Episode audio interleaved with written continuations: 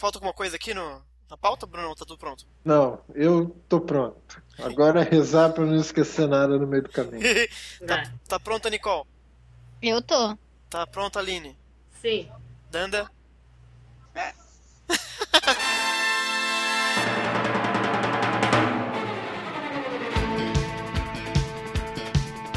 Bom, então todos bem-vindos ao podcast Saint Seiya, podcast de mitos, que faz muito tempo que a gente não faz, inclusive. Aqui hoje com a nossa anfitriã oficial da Grécia Antiga. Danda se apresenta para esse povo que não te ouve faz tempo. Oh, é, pois é, eu passei o, o cetro pro Sagara, né? De arroz de festa. Agora é o Sagara. Como assim você passou o cetro pro Sagara? Eu, eu nem, nem consultado nessa brincadeira eu fui. Hã? Permito não. Você vai continuar com o cedro, meu filho. Do arroz de festa. Não, o arroz de festa agora é o Sagara, não sou eu. A gente tem nosso filósofo oficial do fórum. Diz aí, Brunão. E aí, meu querido? Boa tarde. Pronto para voltar pra Grécia de novo? Ah, acho que eu nunca saí de lá. Ô, louco. e temos lá do sul, primeiro a Nicole. Tudo bem, Nicole? Tudo. Boa tarde, gente. Também tá aí arroz de festa, toda hora tá aparecendo. É, pois é. Você já tem fã que eu já vi comentando por aí no, nos natais, por exemplo, Eu não que sei, adoram a né? Nicole. Que isso, cara? Essa gente é tudo louco. E também do sul a estreante, mas não tão estreante, que a gente perdeu a primeira gravação. Pois é. Tudo bem, Aline? Olá, tudo bem? Outra historiadora, então hoje a gente tem um panteão aqui de, né, de integrantes absurdo. E aí? Revolução. Exato. Nós temos um filósofo e três historiadoras. Tá, tá tranquilo, né, pra falar de, de mitologia. Coitadas, são de história também. Sim. pois é. Yeah. Vida sofrida, amiga. Tamo É, junto. muito. Uhum. Está em todo lado, pra vocês verem. Ser historiador não dá camisa pra ninguém. É, Não, só podcast. É o máximo, o máximo que a gente consegue é até conseguir um fã, olha só. Ah, você já tem uma fã, é verdade, tá vendo? Hoje nós vamos fazer um podcast de mitos ah, muito interessante. Pra fechar o podcast aí dos cinco bronzeados, a gente vai falar dos irmãos Ikki e Shun e também das suas constelações respectivas. Danda, traz pra gente então qual que é o mito de Andrômeda.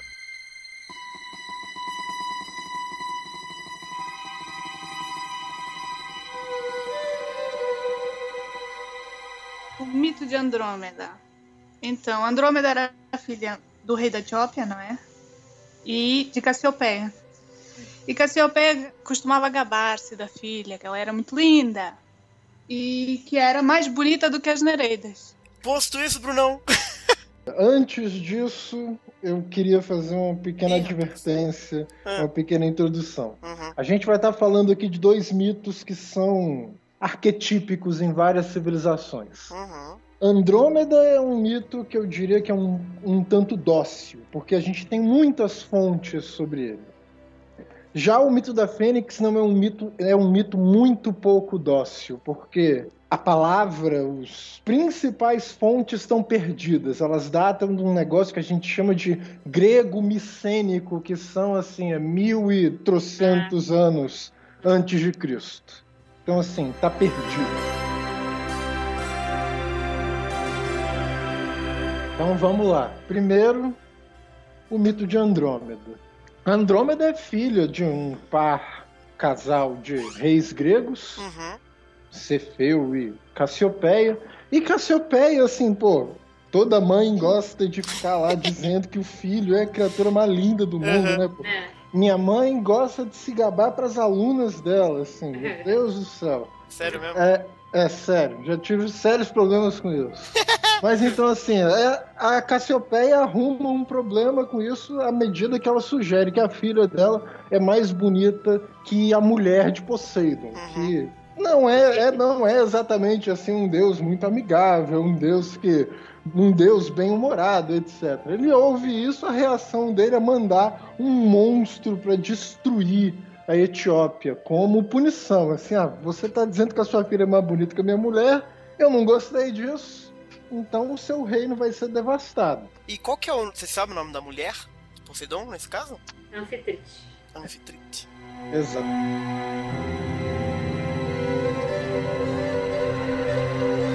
E aí, bom, a mãe, a mãe ficava falando pra todo mundo no reino que a filha era mais bonita que todo mundo. E aí, fofocaiada chegou até o Poseidon. Isso. Quem que foi o babaca? Então, a, rea- a reação de, de Cefeu e de, de Cassiopeia ante isso é tentar, é tentar obter a piedade de Poseidon, Uhum. amarrando Andrômeda em uma rocha como sacrifício Hum.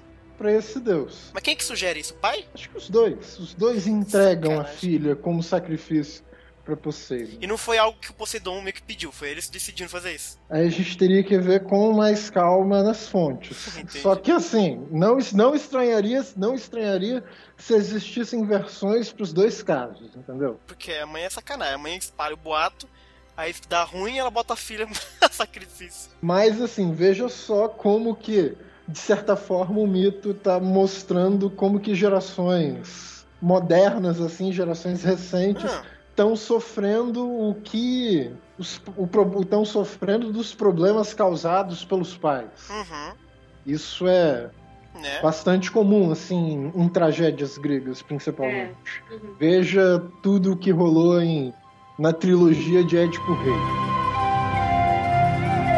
O que acontece, continuando o mito, é que Perseu aparece na brincadeira. Perseu tinha acabado de vencer a Medusa, estava lá com a cabeça da Medusa, um Uhum. troço capaz de transformar tudo em pedra.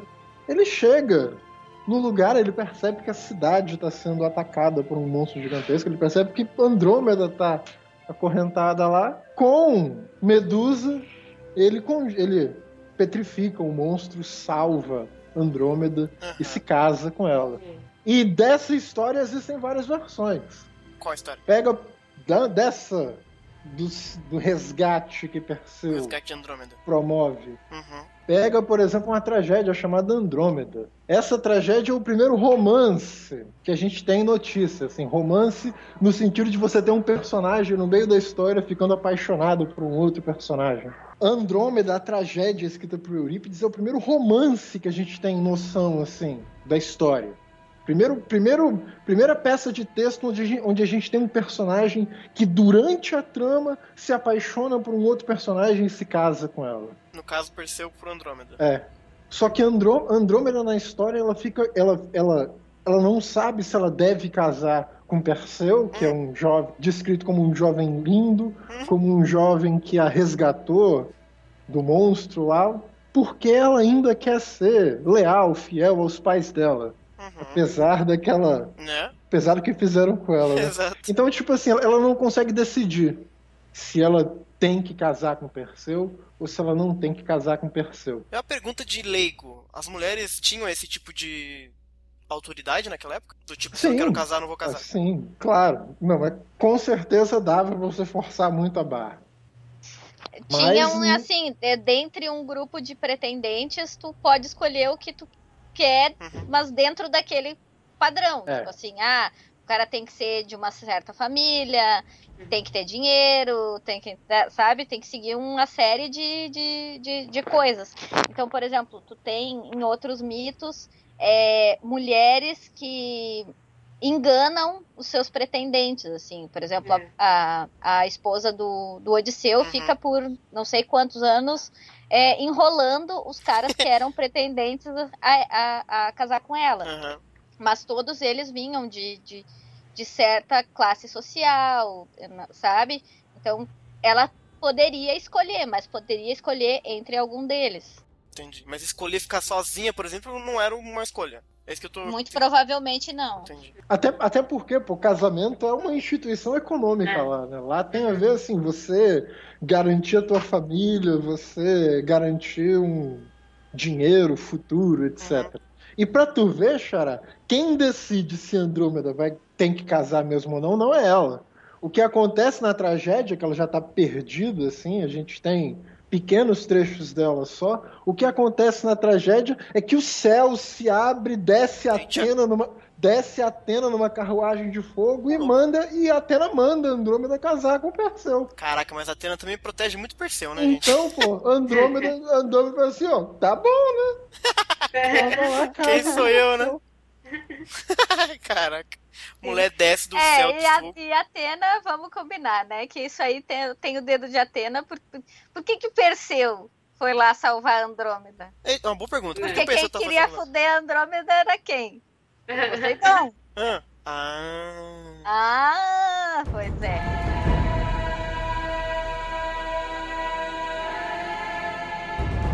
Esse mito, Xará, ele assim, é, é um mito arquetípico porque ele me- meio que constrói a imagem dessa donzela em perigo que precisa ser resgatada. A gente tem vários, várias histórias em outras culturas que são similares. Uhum. Por exemplo, a história de, de São Jorge o Dragão, que é basicamente a mesma coisa, São Jorge resgatando Uhum. uma mulher que foi oferecida ao dragão como sacrifício. Na China, por exemplo, e mesmo no Japão, a gente, a gente tem vários ritos assim agrícolas, a gente tem várias histórias que contam de pessoas oferecendo as, as filhas em sacrifícios para rios de forma a, a assegurar a fertilidade dos campos e tal, de forma a assegurar as colheitas. No Japão mesmo existe um mito envolvendo Susano e princesas que eles chamam de Kushinada, assim, que são sete irmãs que sempre são oferecidas em sacrifício. Quando chega a última para ser oferecida em sacrifício, Susano aparece lá e fala assim: ó, eu acabo com essa serpente que tá comendo todas, essas- todas essas mulheres que vocês estão oferecendo em sacrifício, mas você vai ter que dar a sua filha para mim em casamento. Nossa, pode crer, essa história é bem repetida mesmo. Então, assim, é, é é uma história que está presente, assim, em- arquetipicamente em todas as civilizações. E sempre dá casamento no final. É, curiosamente, sempre dá Sabe quem é o único que tem essa história e não casa no final? Quem? O Mario. É, eu também não. Até hoje esperando a princesa. Não, o problema do mar, o problema do mar é que a princesa sempre tá no próximo castelo, né? então por isso não dá, não dá pra casar mesmo, né? Ah, mas quando ele chega finalmente, ela manda um obrigado aí e tal. Se vê por aí. Uma coisa sobre o mito de Andrômeda, já puxando um pouco da relação, não da relação direta, mas a Andrômeda em nenhum momento se prontificou a sacrificar, né? Não foi uma escolha dela, né? Em nenhum momento.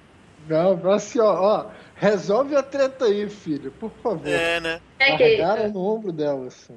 eles fizeram isso também porque basicamente mostrava destruindo o lugar deles, tipo, o reino deles, né? Então ela foi meio que uma oferenda pra parar de né? destruir as Que coisas. lá, vida, né? vida horrorosa de Andrômeda. É. É literalmente realmente a donzela em perigo, foda. E assim, é, tem várias assim representações dela em arte, escultura, assim, todas. Em quase todas ela tá nua, em quase todas ela tá presa, assim, Uhum. sem. Acorrentada, né? Aquela imagem. Acorrenta... É, acorrentada, sem capacidade de reagir, etc. Então, assim, é, é um mito que ajudou muito a construir essa imagem da donzela em perigo, enfraquecida.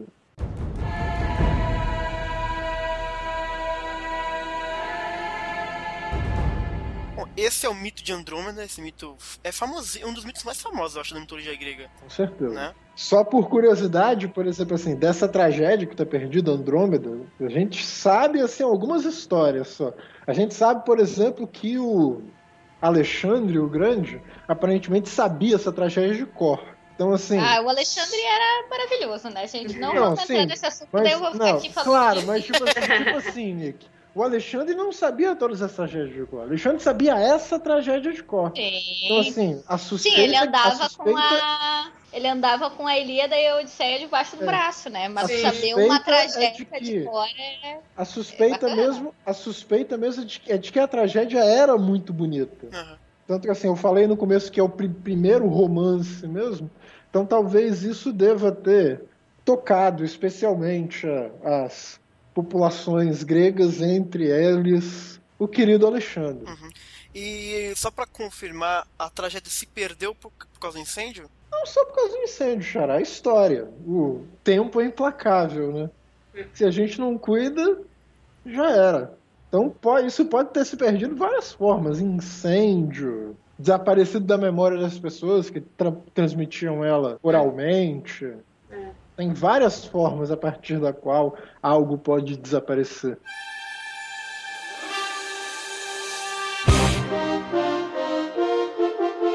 A constelação de Andrômeda, no caso, ela foi uma piada por Ptolomeu. É... E isso é tudo que eu sei sobre astronomia. a gente precisa arranjar um astrônomo pro podcast pra falar um pouco mais sobre constelações e etc. A função, deve ter uma função, a constelação de Andrômeda e tal. E além da constelação de Andrômeda, nós temos a famosa galáxia de Andrômeda, que é gigantesca e se eu posso estar Uhum. falando uma merda inacreditável, mas acho que é a mais próxima que a gente tem da Via Láctea, não é? Não sei, Xará. Honestamente, essa- esse pedaço já, É, já foge é do meu conhecimento. Então se você conhece astronomia, fale com a gente. Do que a gente sabe da constelação e da galáxia. E a galáxia ela é muito, muito bonita. Eu lembro que quando eu era pequeno eu tinha um, um, um- atlas de astronomia que tinha várias constelações e é, é, re- reproduções, né? Feitas da constelação de Andrômeda, eu achava ela maravilhosa. Fora que ela geralmente aparece atrás do chum e tal. Sim, sim, exato. É isso aí, meu povo de Deus, ou de Atena. É... Brunão, agora Hum. traz pra gente, aí o bicho vai pegar, o mito da Fênix.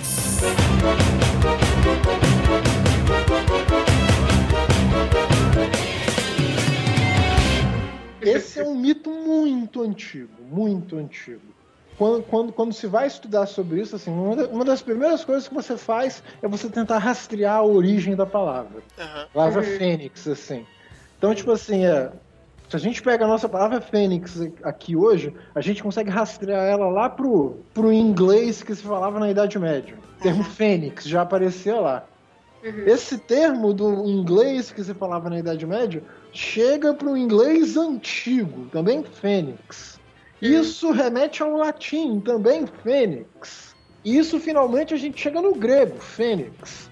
As pessoas por muito tempo suspeitavam que fênix se referia à Fenícia, que era assim uma, uma região que era muito famosa por, por vender uma tinta de coloração roxa. Assim, a fênix é associada com a cor roxa, porque é uma cor assim associada com a realeza. No entanto, assim, apareceram, apareceram historiadores assim que eram dedicados a estudar a história do cristianismo, e eles descobriram que esse termo fênix, ele deriva de um grego que se falava num período, um, um grego que eles chamam de grego micênico, que se fala assim, é, muitos, muitos anos, muitos séculos antes do período que a gente conhece muito da Grécia Antiga, que é aquele período da Grécia clássica, ática, século V antes de Cristo, época que Platão vivia, época que Sócrates vivia, Uhum. etc. Então, tipo assim, é um período do qual a gente não sabe quase nada, tá quase tudo perdido. E não por acaso, é um mito que vai, é um mito que vai, é um mito que vai apontar para um tema que também é arquetípico em todas as culturas, que é a coisa da renovação, a coisa da imortalidade. O que, que é a fênix? A fênix supostamente é uma ave que ela morre, digamos assim, das próprias chamas, elas pró- próprias chamas dela consomem a vida dela e ela renasce das próprias cinzas. Uhum. E para vocês verem como é, um, como é um mito tão arquetípico, a gente acha versões disso, por exemplo, no Antigo Egito, na versão Uhum. de Ateno. A gente acha, por exemplo, versões dela na Arábia, num pássaro que eles chamam de an- Anka, eu não sei como pronuncia. Na mitologia hindu, a gente tem o Garuda, que também é um pássaro que, digamos assim, é praticamente um veículo celeste Uhum. muito, muito associado a essa coisa do fogo, essa coisa do sol, essa coisa da vida, porque, tipo assim, supostamente quando esse pássaro morre, assim, é. tá terminada uma era e vai começar uma nova. No próprio folclore russo tem também uma história de um pássaro de fogo, assim. Não vou, não vou saber mais do que isso, mas na própria, no próprio folclore russo a gente tem muito disso. Na China a gente tem a história de Feng Huang, assim, a fênix para os chineses é um símbolo de realeza. É, por, não sei se vocês sabem, mas por muito tempo a China era uma sociedade matriarcal. Assim, o poder emanava de uma matriarca. Uhum. Aí, à medida que a história avança na China, o poder na China se, to se torna patriarcal, mas com um pequeno detalhe. O patriarca, ele possui o poder não só do patriarca, mas da matriarca também. Então, assim, era uma, era uma exigência dos chineses que o imperador fosse acompanhado de uma imperatriz. Sem uma Uhum, imperatriz não tem império. É- era necessário, então, você ter um símbolo real. para o imperador e um símbolo real para a imperatriz. O símbolo real do imperador a gente já discutiu aqui, que é o dragão. Uhum. O símbolo real da imperatriz é a Feng Huang, é a que é o termo que os chineses usam para batizar isso que a gente chama de fênix. E a Feng Huang assim, é, um, é algo que para ele, para eles assim, evoca as cinco principais virtudes que uma pessoa deve possuir. Assim, basicamente a Feng Huang é a manifestação plena do que é humanidade. No Japão, por exemplo, a gente tem o Ho, que é praticamente idêntico, assim, Sim. a Feng Huang, símbolo real e tal. É um dos pokémons também de, de Pokémon. Não é espantoso que existam várias versões disso em todas as civilizações. Uhum. Porque, gente, a morte aterroriza o humano, né, pô? Pode crer. Claro que o humano vai querer pensar o que, que é essa experiência da renovação, o que, que é essa experiência da imortalidade.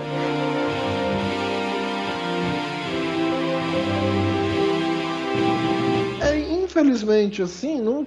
A gente, claro que a gente poderia falar muito mais se a gente fosse ver cada história nos pormenores. Uhum. Só que assim, a parte grega da brincadeira uhum.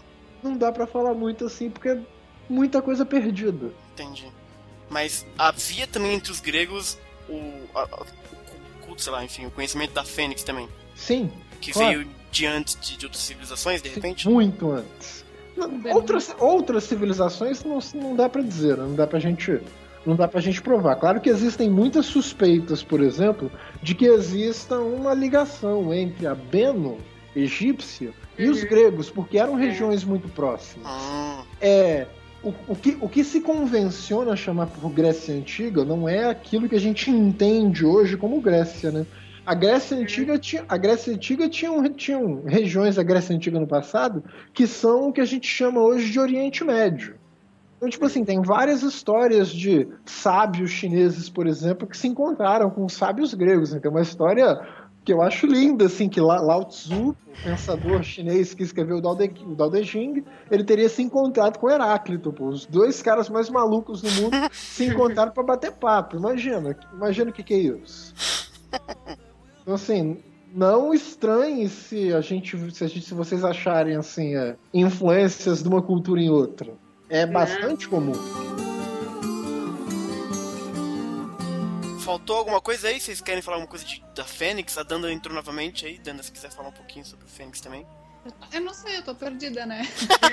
se você falou da, da Conferência dos Pássaros. Não, não falei. da Conferência dos Pássaros, que é uma obra indiana, né? Uhum. É um conto indiano onde se reúnem todos os pássaros uh, do mundo para saber quem vai ser o rei. E um sábio diz que eles têm que procurar uma ave lendária, que é a Simorga. E este pássaro é uma alegoria para Deus. Uhum. E esse sábio, é, esse pássaro, né, na verdade é um pássaro sábio, é um mestre sufi, e no qual é, eles vão fazer uma viagem e esses pássaros vão procurar, não é? Esse, esse pássaro mítico, e no, meio, e no meio do caminho eles vão encontrar a Fênix, que é uma ave fabulosa, que vai, ela quando tá para morrer, ela canta uma canção muito bela que uhum. atrai os outros animais que também decidem morrer com ela. de astronomia, que é um texto de astronomia, obviamente, uhum. que conta um pouco essa, essa história das constelações do Cefeu, por exemplo, que é o pai da, da Andrômeda, e é, que ela foi escrita por um, um romano e tal, e ele escreveu no Astronômica 1, a parte 1, né? Vocês vão ver Cefeu e ali vai estar tá dito que o Cefeu era o pai da Andrômeda e era filho do antigo rei da Etiópia que se chamava Fênix. Olha aí, mano. Que interessante isso. Legal, né? É um detalhezinho, assim, mas, mas é interessante, achei, né? Porque. Achei legal ter uma relação assim, mitológica entre Andrômeda e Fênix. É.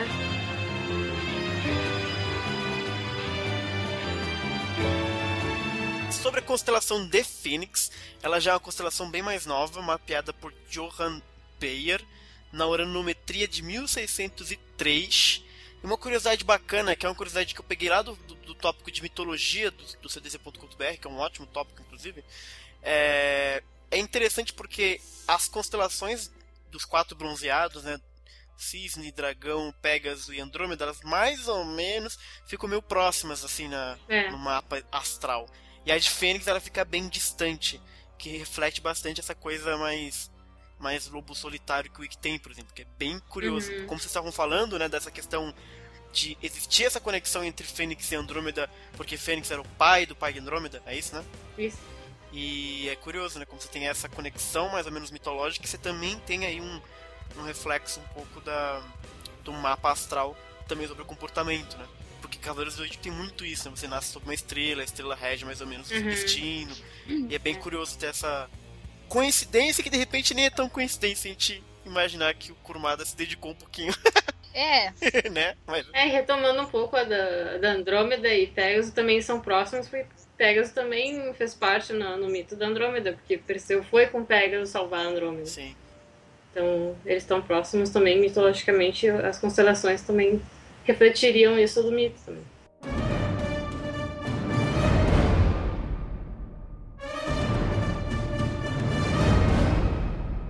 É, vamos falar então um pouco agora sobre a influência das, dos dois mitos aí por aí, né, mais ou menos na cultura e etc, que tem bastante coisa, mas eu anotei algumas principais aqui. A Andrômeda tem um filme chamado Enigma de Andrômeda que eu nunca vi, tem no Netflix, sempre boto no favorito, Uhum. mas nunca botei pra ver, não sei se vocês já chegaram a ver esse filme. Hum, Não, né? ainda não. não, nunca vi. Não, esse é, Enigma de Andrômeda eu nunca vi. Enigma de Andrômeda, mas enfim, dizem que é um bom filme. Acho que é de ficção científica. Tem como já a Aline puxou, né, Aline, o Fúria de Titãs, que a Uhum. gente tem a versão de 82, que é a primeira versão bem Isso. antigona, e recentemente tem essa versão canalha de Fúria de Titãs que lan- lançou aí, do cara que inclusive é amigo do Kurumada, É. é uma doideira isso. Que enfim, é- a história é muito focada no Perseu, né, mas Andrômeda Uhum. acaba tendo aí um, uma participação especial, vamos dizer assim, porque ele acaba salvando. Ah, no É. primeiro filme, em 82, ele salva. O Kraken é um bicho muito feio, inclusive. É. É, com, e o Pegasus é branco e tal. E no segundo já é um bicho mais extremamente bizarro. E o Pegasus é preto. Mas enfim, a Andrômeda Uhum. tem essa participação.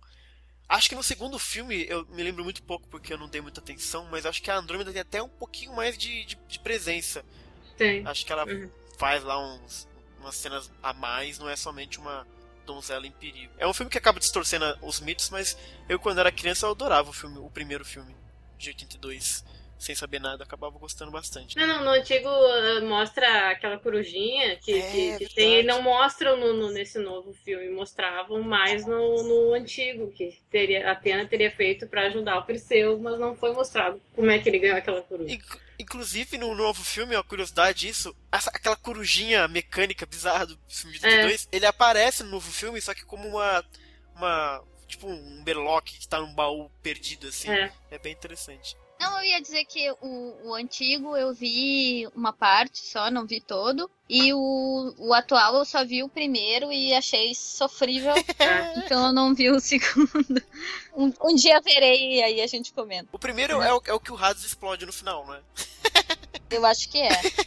Eu acho que é. Ou é o Imortais que faz isso? Não, eu acho não que, sei, acho que é o todos são Perseu. ruins. O Perseu explode o Hades no final. O filme que eu gosto, com o tema de antiguidade, aliás, tem dois que eu gosto. Tem o Ágora, que é com a Rachel Weisz, lindíssima, fazendo o papel da Hipátia. Foi uma astrônoma, filósofa, matemática da antiguidade. Muito bom o filme, recomendo. E o outro que é bom é, o- é a Odisseia com o Armando Assante, que, também, que é. Ah, É do espetacular. Coppola, né? Esse é do Coppola. É. Sim. É, é. são os únicos dois filmes que eu gosto com a temática Sim. de antiguidade. Eu adoro esse filme da Odisseia também. Pelo menos envolvendo Grécia e tal, é é a única coisa que eu, que eu gosto. Ah, 300 eu curti bastante também. Ah, o 300 é bom. É, o segundo é melhor que o primeiro, eu achei. É. E Troia só serviu por causa do Aquiles e do Heitor. Ah, eu prefiro o Heitor. Ai, É, pronto. os não. dois. Pra mim, pra mim, Troia só serviu da cena do pai do Heitor se ajoelhando lá diante do Aquiles. Ah. Porque é a minha a cena favorita Ah, do filme. ali foi. Eu chorei assistindo Aquele aquilo, ali eu foi- confesso. Aquele Mas tu chora vendo qualquer coisa, então. Que isso? Do Pares ninguém gosta, né? É um absurdo isso. Não.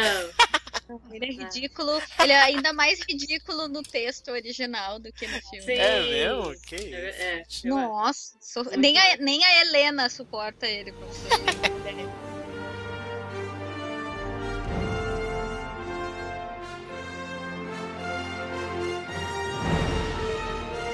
Eu adoro do filme a trilha sonora. A trilha sonora eu acho bem legal. Ah. Howard Shore, eu acho. ah, sim, isso sim. É bem feito. E eu acho o visual do filme eu acho muito bonito, cara. Pena que, enfim.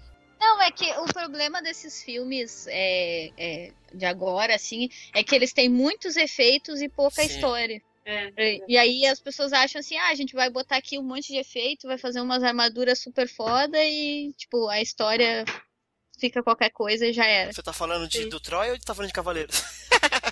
do Troy. Agora eu tô falando do Troy. É, não, a Troia, Troia tem Aquiles cortando a cabeça do Apolo, né? Pelo amor de Deus. É. O que é aquela cena, bicho? Olha, foi aí que eu deixei de assistir. É, o que, o que, que, que é aquilo, né, Dando? Pô, mano, o Apolo é um dos deuses mais furiosos do mundo. Se alguém pensa em, se alguém pensa em fazer aquilo, baixa praga, morre todo mundo, bicho. Como, que, assim, como que o Aquiles pode fazer isso? Ah, porque eu sou fodão, porque eu sou bonzão, ninguém manda em mim. Porra, Aquiles. Take whatever treasure you can find.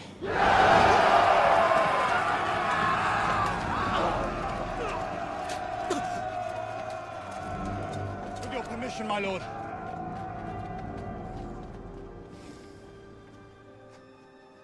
Speak. Apollo sees everything. Perhaps, perhaps it is not wise to offend him.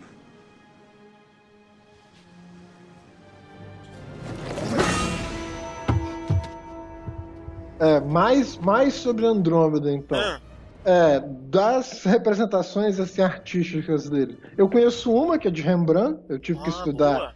Quando, quando, quando eu estava estudando filosofia da arte, a gente usava muito Rembrandt como exemplo, Aham. porque ele, ele deixou algumas notas falando da experiência dele próprio. Então, assim, Rembrandt tem uma representação da Andrômeda acorrentada. É, Eurípides deixou, como eu tinha falado, uma tragédia sobre Andrômeda, mas que já está perdida. Aparentemente, Sófocles também escreveu sobre isso, mas perdido também, sobrou muito pouco de tragédia. Também existem óperas em torno da história de Perseu e Andrômeda. Uhum. Nas, na- no Hércules da Disney, Andrômeda é uma personagem. Tem, a- acho que é um barco. Qual que é? Barco? Tá- cê- Você, vocês, conhecem, vocês conhecem uma série de livros assim, Percy Jackson e os Olímpicos? Os Sim. deuses olímpicos? é. Então, tem um Sim. barco lá que é chamado de Barco? princesa. É um barco chamado de Andrômeda. Andrômeda, Andrômeda mesmo não aparece no Percy Jackson, parece? Acho que não. Não sei, acho que não, não. lembro. Pelo menos no segundo livro, não. Tem aquela série, aquela série de sci-fi muito antiga, mas eu acho mó barato, que é Andrômeda. Que é do mesmo cara do Star Trek? Eu não sei se é do mesmo cara, bicho. Honestamente, eu não sei, mas eu acho mó barato. O, protagoni o protagonista é, é aquele mesmo ator que fez Hércules. Mentira, aquele do, de 97, aquele que Sim, tinha Hércules e Xena? aquele é, aham, ele mesmo. Ele é o protagonista de Andrômeda.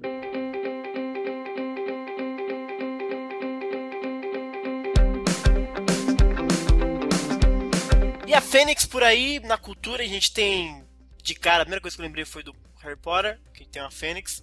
Do Ah, é. Dumbledore, né? Tem uma Fênix que é bem louca. Ela, eu acho a presen- a representação dela no filme muito legal. É. É bem aquela Fênix clássica mesmo, né? Sim.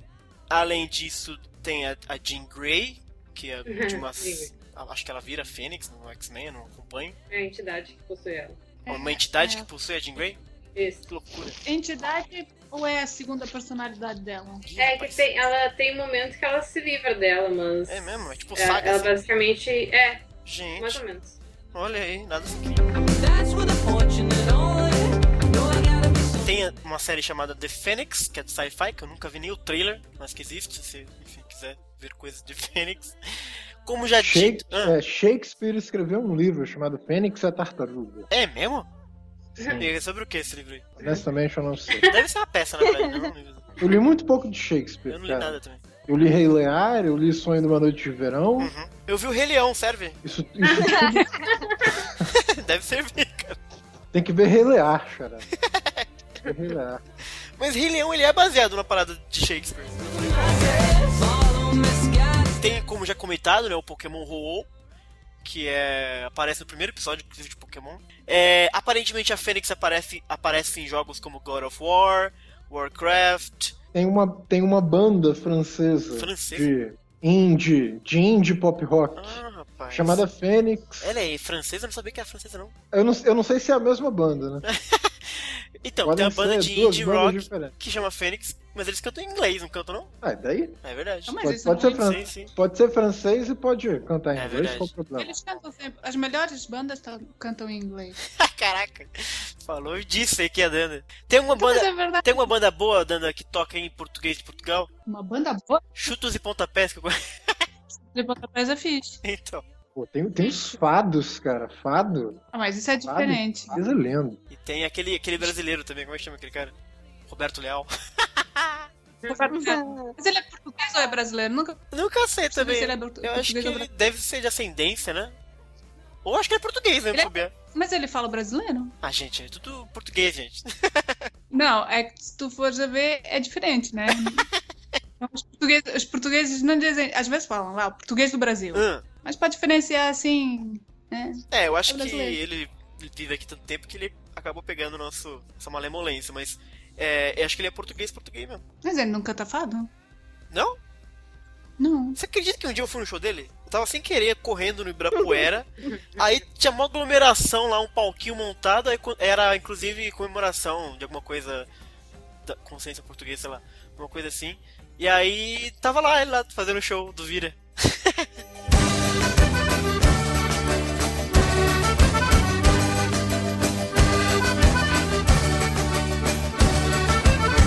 Charamosa tem uma tragédia. Mentira. Falando, falando. Uma tragédia não, é uma ópera. Hum.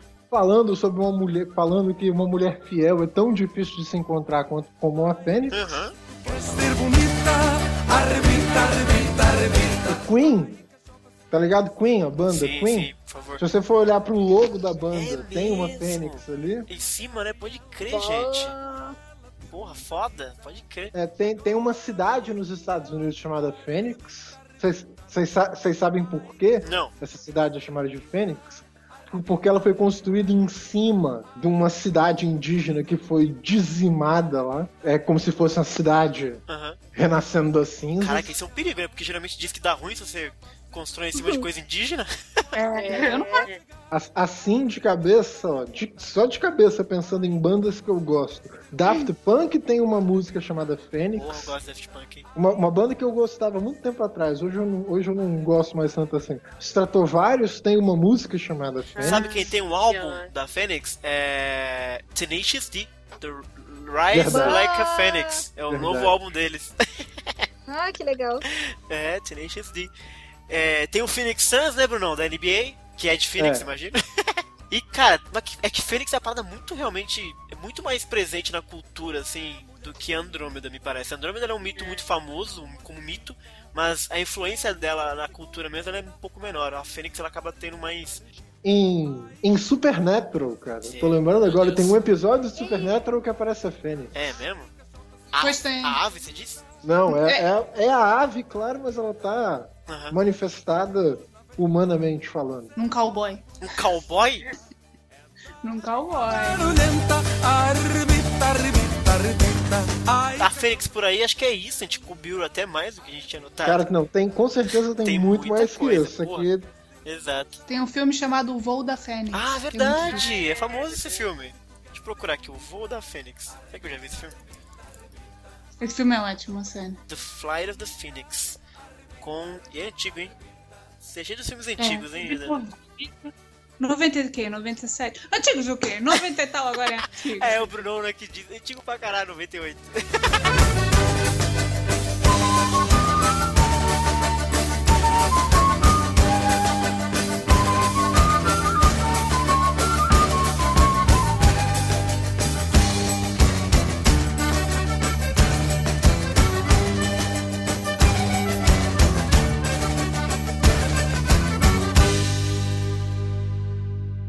partir agora, povo, pra falar dos caras que usam as armaduras que a gente comentou aqui, né? Shun e o Ikki. Vamos começar então pelo menininho Shun.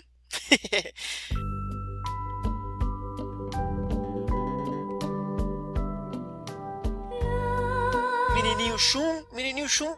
Shun em japonês aparentemente significa. Shun significa cintilar, piscar ou não piscar de olhos. Uma informação É. que eu peguei lá do, do É, tópico também. vo- vo- vo- Você, você tá ligado Street Fighter, Xará? Mais ou menos, eu conheço o Ryu ali, a Chun-Li. Você- tem um personagem chamado Akuma, Conheço. tá ligado? Conheço. Então, você você tá ligado um, um, um especial do Akuma que ele desaparece, a tela toda fica preta, Aí, sai rolando Já é muito específico. Porrada, porrada de tudo qualquer lado, aparece, o Akuma aparece de pé e o adversário assim no Sim. chão. Ah, O nome desse golpe é Shungokusatsu. ah, Tá, a tradução seria tipo assim, um assa- um assassinato infernal instantâneo. saquei. E piscando, imagino, né? E é curioso essa, essa história do nome do Shun, né? Porque aparentemente, de acordo com o usuário Sagittarius, lá do, do fórum, ele realmente ele veio dessa questão do cintilar das estrelas, né? Que elas ficam meio que piscandinho assim. E o Kurumada usou ah, para ser o nome do, do, do Shun. O Shun, ele tem 13 anos. Ele tem. Ele é. Ele é japonês. Nasceu no dia 9 de setembro. Ele. Ele é virginiano, né? Como a gente já sabe. Ele tem o tipo sanguíneo O. Eu adoro essas aqui. E, e é isso aí. Esse é o nosso menino Shun. Do signo de Virgem. A história do Shun basicamente é. A gente não sabe muito bem de onde eles eram e etc. A gente sabe que em determinado momento eles foram muito pobres, porque o Ikki carregava nas costas em trapos, basicamente. Até ele chegar na Fundação Graad, né? E aí o Shun ele é sorteado na, na, na, na- na fundação, naquela, naquele esquema do, do, do- Mitsumasa de usar as crianças pra virar cavaleiro. Ele é sorteado pra ir pra Ilha da Rainha da Morte, que é onde o Ikki acaba avisando que vai no lugar dele, né? Mas antes de tudo isso tudo acontecer, em algum momento da infância deles, o Shun foi aproximado ali pela Pandora pra ser o, o Hades, né? É, se eu não me engano, na, na saga de Hades, é, parece que eles estão num, num ambiente urbano quando isso acontece. Ou tô viajando. É, não é? Esse escuro. É, então é. Foi antes deles aparecerem lá Sim, ainda. sim. Muito antes. E é bem possível que, de repente, os dois eram, sei lá, moleques de rua até se bobear, né? A gente não sabe muito bem, mas dá pra imaginar que aí eles viviam na rua e tal e acabaram chegando na Fundação Grade. E aí, na Fundação Grade, ele foi sorteado pra ir pra ilha da, Ilha da Rainha da Morte.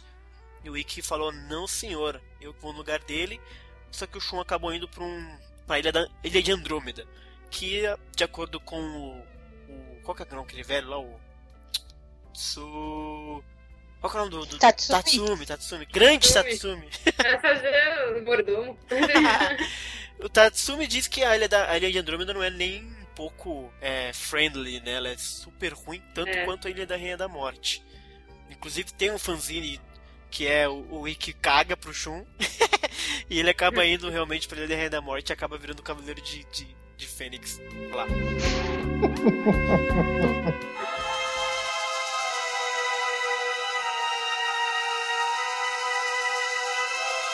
O Ikki, em contrapartida, ele já na série, né, ele é mais velho que todo mundo, ele tem 15 anos. Deixa eu pegar aqui exatamente quando que ele faz aniversário. Ele, famoso 15 de agosto, ele é do signo de Leão. Ele tem realmente 15 anos quando começa a série, né? E é nessa história aí da Fundação Grade, ele acaba aceitando ir pra Ilha da, da Rainha da Morte no lugar do, do Shun. E lá ele conhece a, a, a menininha Esmeralda. que é bizarro, porque ele se apaixona por ela porque ela tem a cara do Shun. É. Né? E lá em A da Rainha da Morte ele é treinado pelo Guilty, que é um, um, sobre, um, um nome muito engraçado, né? Porque ele é culpado de quê, será, né? E ele usa uma máscara toda. Vocês têm noção do que é aquela máscara lá, Bruno? Aquela é uma máscara, acho que eu já vi ela em algum lugar. Cara, eu olho pra aquela máscara e eu penso em máscaras tribais indígenas, pra falar a É. verdade. Africana, assim, você não acha? Eu penso, eu penso não, nem, nem isto. Parece aquelas máscaras mais da Nova Zelândia, tá ligado? Ah, sei. Sim. Isso, é isso mesmo. Sim. É. Uma Isso. coisa, uma coisa bastante aborígene. Né? Enfim, na Ilha da Rainha da Morte, o Ikki acaba tendo esse treinamento horroroso com o Guilt, né? Ele maltrata pra caralho o moleque. é, e não tem direitos da criança, não tem Xuxa pra proteger nem a pau, ele apanha pra caramba. O treinamento do. E o Ikki, ele- até então, ele é, um perso- ele é uma pessoa que ele não consegue, por exemplo, revidar, né? Ele não consegue bater no, no mestre dele. Ele não tem essa raiva no- do, do- do mestre absurda pra poder ser essa pessoa ruim de matar realmente.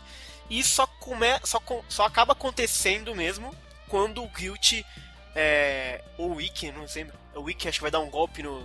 O Guilt deixa ele maluco da vida, e aí o Wiki vai dar um golpe nele, o Guilt desvia e o Wiki atinge a Andrômeda matando ela, né? Andrômeda não, né? Esmeralda. Esmeralda, Esmeralda, é que tô confuso. a Esmeralda.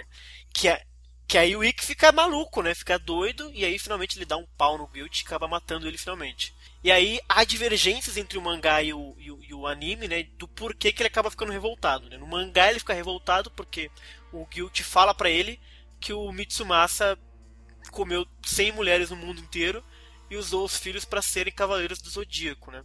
Pra serem santos. Aí ele fica puto pra caralho e acaba jurando matar ele, e aí por isso que ele fica realmente maluco. No anime, na verdade, ele fica bravo tal. É, não tem essa historinha de todo mundo ser irmão. Mas ele fica puto justamente porque matou. Acabou matando a Esmeralda. E tem uma questão ali também no, no, no- anime dele ser contactado pelo santuário para poder dar um jeito nos Cavaleiros de Bronze. E entre outras coisas, ele acaba dominando o- os Cavaleiros Negros na Ilha da Reina da Morte. Por causa da máscara. Oi? Por causa da máscara. A máscara é que pode destruir ou, ou libertar os Cavaleiros Negros, não é assim? Que máscara? A máscara que o mestre dele usa É mesmo? destruir os Cavaleiros de ouro, de, de ouro os Cavaleiros de- Negros. Olha aí, gente, eu não manjava disso aí não. Mas isso acontece. Ele, é, no, no, no, no mangá, na verdade, ele só vai conseguir pegar a armadura se ele vencer os Cavaleiros Negros e o Jango, né? Que é quem tá com a armadura de Fênix. E ele acaba fazendo isso, bate todo mundo.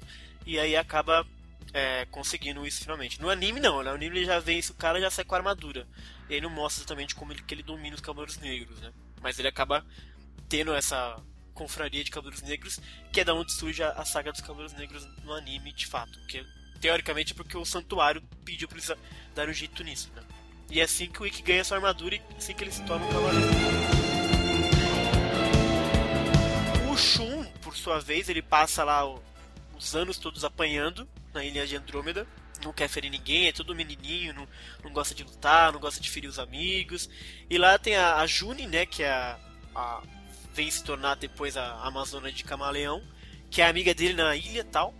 E teoricamente a namoradinha do Shun. a gente não sabe muito bem. E o Shun só acaba meio que. Quando tá prestes a acabar o treinamento dele, ele se oferece pra fazer o sacrifício de Andrômeda. Que é uma cena até bem bacana, que a June não quer que ele faça nem a pau, porque acha que ele vai morrer, porque até então ele não mostra nada, ele só apanha todo mundo. E aí ele acaba despertando o seu cosmo e realmente acaba vencendo o desafio e levando a armadura de Andrômeda. E aí antes de ir embora da ilha de Andrômeda, o Shun acaba conversando com o Albiori, ou... Qual que é o nome dele no, no anime? Albion. Albion, ou... Avião. Tem um outro nome também Avião. que eu não vou lembrar agora. É, e ele dá um golpe no mestre dele que destrói a armadura dele inteira. É uma cena super bacana, mostrando como o Shun tem esse poder escondido que ele raramente usa de fato. E é isso aí, o Shun A consegue outra sua nome armadura. do avião era The Dallas. Ah, É. isso, Daedalus. Que é... Só que esse esse era um mangá, acho, né? É, são- eles são meio que pessoas diferentes do mangá do pro anime. Vai entender.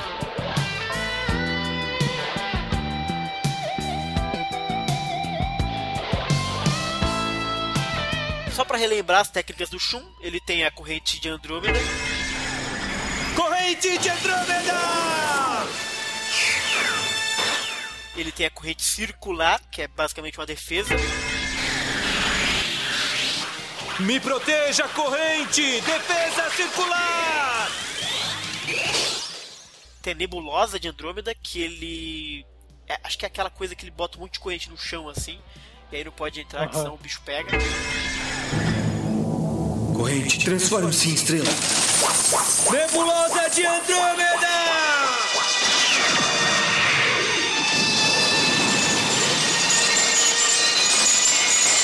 Nebulosa de Andrômeda forma uma barreira intransponível. Se o inimigo tentar entrar, levará um choque de 10 mil volts. Ele tem a onda relâmpago, que é a correntinha muito louca.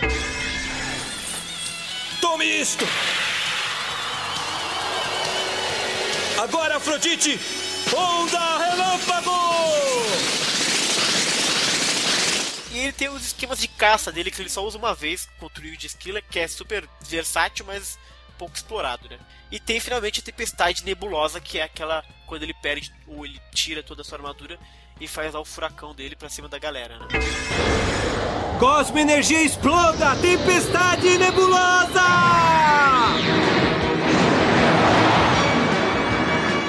Já o Ikki, ele tem a ave fênix.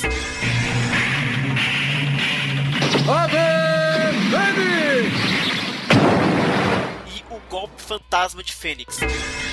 Você que terá uma morte tranquila, agora enfrente o meu golpe fantasma de Fênix!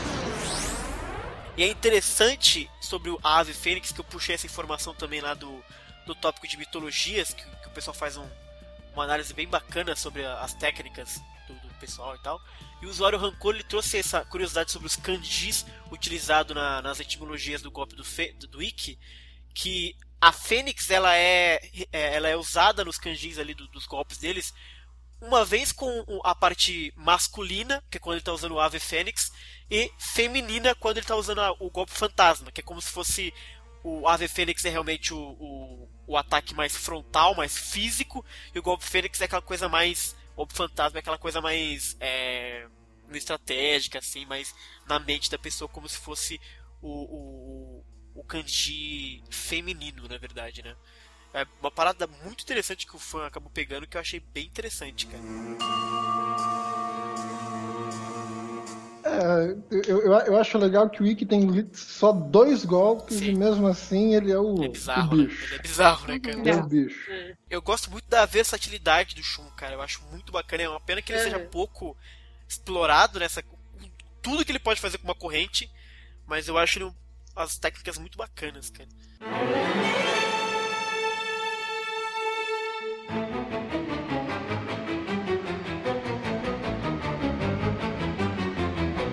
É, você, ah. vocês acham, vocês acham que ah, em termos de personalidade, ah. o Shun, de certa forma, não lembra um pouco essa coisa do arquétipo que o mito de Andrômeda constrói? Ah, Sim, é porque ele é, cara, dependente. É verdade, né, tal, cara? Né? Não tinha pensado sobre isso. Porque ele, ele é a donzela em perigo Não do Ikki, de basicamente. lutar, é. Não gosta de lutar, tá sempre sacrificando. É, mas essa questão do Ikki ter que salvar ele sempre é realmente uma questão muito relacionada com o mito, né? Que é uma das coisas que eu acho bem sacal, na verdade, mas que tem a ver realmente com a, com, com a mitologia dele, né? No mangá ele não é salvo tantas vezes pelo Wiki. No anime ele é muito. O anime, o problema é Tem que isso, todos né? os filmes que fizeram acontece a mesma coisa, né? E aí acabou ficando esse estigma absurdo no Shun de gritar aí que toda hora, É. né? E, pô, o Shun enfrenta geralmente as batalhas mais difíceis. Pois sabe? é, eu acho uma, acho uma forte, cara. Ah, só, que, só que a diferença é que, no caso, o Shun ele não tá sendo resgatado por uma pessoa.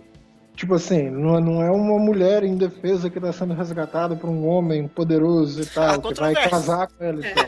Só não vai casar, cara, mas se você for pensar que o Ikki É, gostava sabe? da Esmeralda, que era a irmã dele, Tá, É. você se forçando muito a barra, cara. Forçando muito É a barra. mo- Eu, eu, eu prefiro pensar na interpretação mais bonitinha que eu conheço mais de perto, que é a coisa da irmandade, cara. Sim, quando, sim. Você, quando você tem irmão, assim, a conversa muda, tá é, ligado? sim, exatamente, é outro esquema, né, cara? É, mas eu, Enfim, mesmo assim eu não acho justo com o Ikki que ele seja dessa, desse jeito, assim, tipo, O Ikki ou o Shun? pra mim, é, o, o Ikki, tipo, por, por que, que ele tem sempre que salvar o Shun, sabe? Tá, ele é irmão, ele vai fazer coisas pro seu irmão e, e tal. Só que eu acho que eles têm uma relação muito. hum, até, até meio. Tipo, como é que eu posso dizer? Doentia, assim, um pouco. Porque. É, não, é. Tipo, tipo um fica sempre dependendo do outro. Um do- um depende da proteção e o outro depende de, de que é, a sua função seja proteger o outro, sabe? Eu acho isso um pouco complicado, porque, por exemplo, o Shun chega com aquele discurso: ah, eu não gosto de luta, eu sou uma pessoa da paz, etc e tal. E de repente o Ikki também não queira brigar. Mas ele precisa, você Mas tá ele tem, é, Entendi. mas ele tem, ex- exatamente. Porque o Shun não faz o que ele deveria fazer. Quer dizer, tu, tu, tu é um cavaleiro, tu pega uma armadura, tu faz um treinamento, espera-se que tu lute. Por que, que ele não faz isso? É, é aquela questão, né? O Shun, ele realmente. Se a gente pegar. Se a gente não considerar os filmes, por exemplo, o Shun, ele acaba precisando do Ikki em Asgard, né? Mais ou menos também assim. é. É, que é filha, mas é maravilhoso, então a gente considera. Não, mas é tipo, é, que nem falou, no, an- no mangá não é tanto, tanto que em Hades e em Next Dimension e que nem chega só no- contra Artemis, mas ele chega pra salvar tanto o Shun como o Canon. É, e- Então não é só sempre o Shun, sabe? É, o- é aquela questão que eu disse, os quatro filmes que foram lançados na época da Toei, lá da época de 90 e tal, 80, todos os filmes acontecem a mesma coisa. Do Shun cair e o Ikki aparece pra salvar. Todos, todos eles. Que eu me lembro, claro. Sim. Mas acho que sim. E aí acabou ficando essa historinha mesmo, que eu acho muito ruim mesmo, não gosto. Tanto por isso que eu, não considero tanto o Shun. Eu considero o Shun mais por conta do anime. é, que sim, tem um pouco dessa questão do, do Ikki, é muito forte, sim. O Ikki realmente ajuda ele em Asgard, mas mesmo fora dessa luta de Asgard, você sabe que o, que o Shun ele é muito dependente do Ikki, como ele, ele fica procurando, é, grita o nome dele toda hora, mesmo quando o Ikki morre e tal. Mas que é aquela questão que o Bruno não falou, é irmão, né? Então é uma relação muito diferente que ele tem com o Ikki com, do que com os outros. Só que é interessante você ver que como isso vai meio que evoluindo. Se você considerar, por exemplo, o próprio prólogo do céu, se você considerar coisas mais recentes, você vê que o Ikki, até Hades mesmo, né? Hades, o, Ikki, o Shun tá sozinho no Japão, ele tá super mais bem resolvido. Ele pensa no irmão, mas é aquela coisa desmedida de quando ele era mais novo, né? Mas é essa questão que o, que o Brunão falou. Quando é irmão, a coisa um pouco muda um pouquinho, né? É, a gente tem que pensar também, pô, a gente viu na história, aparentemente eles eram moleques de rua a vida inteira, tá ligado? E quando você passa, pô, tua vida inteira protegendo alguém assim, pô, tentando assegurar que o cara fica vivo, bicho, a tua vida se transforma por completo. Sim. Então eu, eu não acho, eu não acho a, eu não acho a relação entre eles, digamos assim, tóxica. Uhum. Eu acho assim, é a vida que eles puderam viver, tá ligado? Não, não, Ah, eu, não, po- eu, não, não poderia ser outra a julgar tudo que eles passaram. ah, eu acho que poderia. eu acho que ele tem poder suficiente pra dar uma forcinha pro irmão de vez em quando. Não, ele é forte, essa é a questão, né? Sim, mas por que, que ele não se defende sozinho, pelo menos um pouco? Mas ele se defende É, ele se- sozinho. é que depende muito Se defende do, sozinho, do- do- sim. é. É que as lutas que eu considero muito do Shun, por exemplo, o Afrodite é uma luta que ele. É que todo mundo. ho- Hoje em dia o Afrodite virou um achincalhe absurdo, né? Por causa das obras que vieram depois. Mas na época que eu vi o anime, cara, pra mim o Afrodite era muito foda, muito foda. Mas ele foi. Sim, mas ele é muito forte. E o Shun ganhou dele de uma forma muito. é, Eu considero, por exemplo, que o Shun foi o primeiro cara a despertar o sétimo sentido na, na, na, na casa de gêmeos, por exemplo. Sim. né? É, o Shun, ele acaba tendo o trauma do, do Ikki morrer na casa de Virgem, e ele acaba superando isso e segue adiante, é uma cena super bacana. Uhum. E se você considerar que o Camus ali, o, o Camus estava ajudando o, o Yoga, vamos, ensinando ele ainda, o Shura tava maluco, enfim. O Shun, ele meio que pegou um cara que realmente tava, assim, se cagando pra questão de Atena, realmente era, vamos dizer assim, mal, tava do lado do, do, do Saga, mesmo sabendo que era babaca. E quis matar de qualquer forma todo mundo. O, o Seiya caiu só de respirar a planta dele, a flor dele. Uhum. E o Shun realmente eu acho que a luta contra o Afrodite é uma luta bem bacana. Eu acho que ele vacilou um pouquinho contra o Mimi. e acabou precisando do, do, do irmão. É, ele lutou super bem contra o Will. E ele tem essa coisa de quando ele precisa usar o punho, é, o bicho pegou e vai ser realmente. é, vai dar ruim pro, pro adversário dele, porque a tempestade nebulosa é bizarra, como o Shido realmente já viu, que ele dominou completamente o Shido e só não, não venceu totalmente porque o Bado acabou aparecendo, né, em Asgard. Mas eu considero o Shun que ele tem uma personalidade que é muito marcante, essa questão do pacifista, né, ser o, o cara que não gosta de lutar, mas ele é um personagem muito, muito forte. Mas eu concordo com, em partes com a Nicole de que ele poderia ser mais útil até, vou falar um pouquinho assim, né, porque ele acaba meio que não querendo lutar tanto, ele acaba não ajudando tanto, mais ou menos. E a personalidade do Ikki, senhoras e senhores, o que vocês acham? Que ele é meio lobo solitário, né? Total. Durante a série inteira ele é, É. um cara que não anda em grupo, né? O, I, o Ikki tem, tem essa parte dele É. de ser o irmãozão mais velho do Shun, de querer, pô, querer cuidar do maluco, porque provavelmente teve um período, teve um período na vida dos dois que o Shun não conseguia cuidar de si mesmo, então assim, ó, é, ou o Ikki cuida dele, ou ninguém cuida. Então o Ikki com certeza tem esse lado dele de ser irmãozão, pandão, gigantão que toma conta do irmão mais novo. É, tem cenas dele sofrendo bullying no- na fundação e o Ikki tem que ajudar ele. Só que ao mesmo tempo o Ikki é esse cara assim completamente genioso, arrogante, Sim. iconoclasta. Ele é, né? Ele não tá nem aí. Tipo assim, ah, foda-se os deuses. Eu, eu, eu tenho se eu não me engano, mais de uma vez na série fala assim, eu não acredito em Deus, É, tá é. ligado? Nisso, Xará, eu quero, Ah. vou sugerir isso agora Ih, e vou ir apontando detalhes mais pra frente de uma obra chinesa de literatura Uhum. que acho que foi de onde o Kurumada tirou inspiração para construir o Ikki. Eu acho que isso fica muito óbvio quando a gente for chegar na fatídica luta do Ikki contra o Shaka, Aham. que é uma obra chamada Jornada pro Oeste. Ela tá entre os quatro clássicos da literatura chinesa, junto pô, tem Romance dos Três Reinos, tem As Margens do Pântano, que é aquela obra que a gente falou em outros podcasts, de onde o Kurumada tirou inspiração para fazer os 108 estrelas dos espectros. Mas enfim, tem um personagem. é, o que, que é essa história do A Jornada pro Oeste? É baseado em fatos reais. Assim, tem mesmo? um monge, um monge budista chinês. Ele está insatisfeito assim com a qualidade das traduções dos sutras na, na China. Então ele resolve ir lá para a Índia, que é assim, o lugar de onde nasceu o budismo, para pegar o texto original e trazer para a China. E no que ele vai, assim, todas as figuras mitológicas tentam atrapalhar o cara. Tipo assim, ah, se a gente pega o texto, a gente vai ficar foda. Então a gente quer o texto pra gente. Então, assim, no caminho, esse monge ele vai recrutando pessoas para ajudá-lo. Um deles é um macaco super poderoso chamado Sun Wukong, que a gente conhece em japonês como Son Goku. Ah, sim. Grande Son Aquele Goku. macaco gigantesco que tem um bastãozão que cresce lá. O que, que é o Son Goku, cara? Son Goku é esse macaco que nasceu numa pedra e que ele é a criatura mais arrogante, mais metida de todas. É mesmo? Ele, a- ele acha que ele merece estar lá É. no alto, junto com todos os deuses. Aí, Sim. por exemplo, tem, um- tem um deus, um deus vai, vai tapear o maluco falando assim, ó, você agora é o guardião dos cavalos. Hum. E ele fala isso como se fosse assim, o ó do Borogodó, a posição mais importante que existe na hierarquia celeste. Uhum. O maluco descobre que não é, ele larga os cavalos tudo, ó, foge tudo, tô pouco me fudendo, tô nem aí. Uhum. O maluco se rebela contra os deuses. Caraca. Aí quando a gente chegar no Chaka eu falo mais, mas então assim, com certeza o- a- essa coisa assim revoltada do Ikki tá muito inspirada nesse Son Goku. Mas o, no mangá, o- a primeira vez que o Shaka encontra o Ikki, ele fala isso. Ah, você parece Son Goku. É, no mangá é verdade. Exatamente. Tá. Porque no mangá, logo depois que o, que o Ikki, ele, ele vence o mestre dele, Gyuchi, o mestre dele, ele vence o, todos os Cavaleiros Negros, ele vence o Jango, e depois, o que, que ele pensa? Pô, eu sou o cara mais forte, eu sou tipo um deus, mais forte que um deus, ninguém pode me vencer.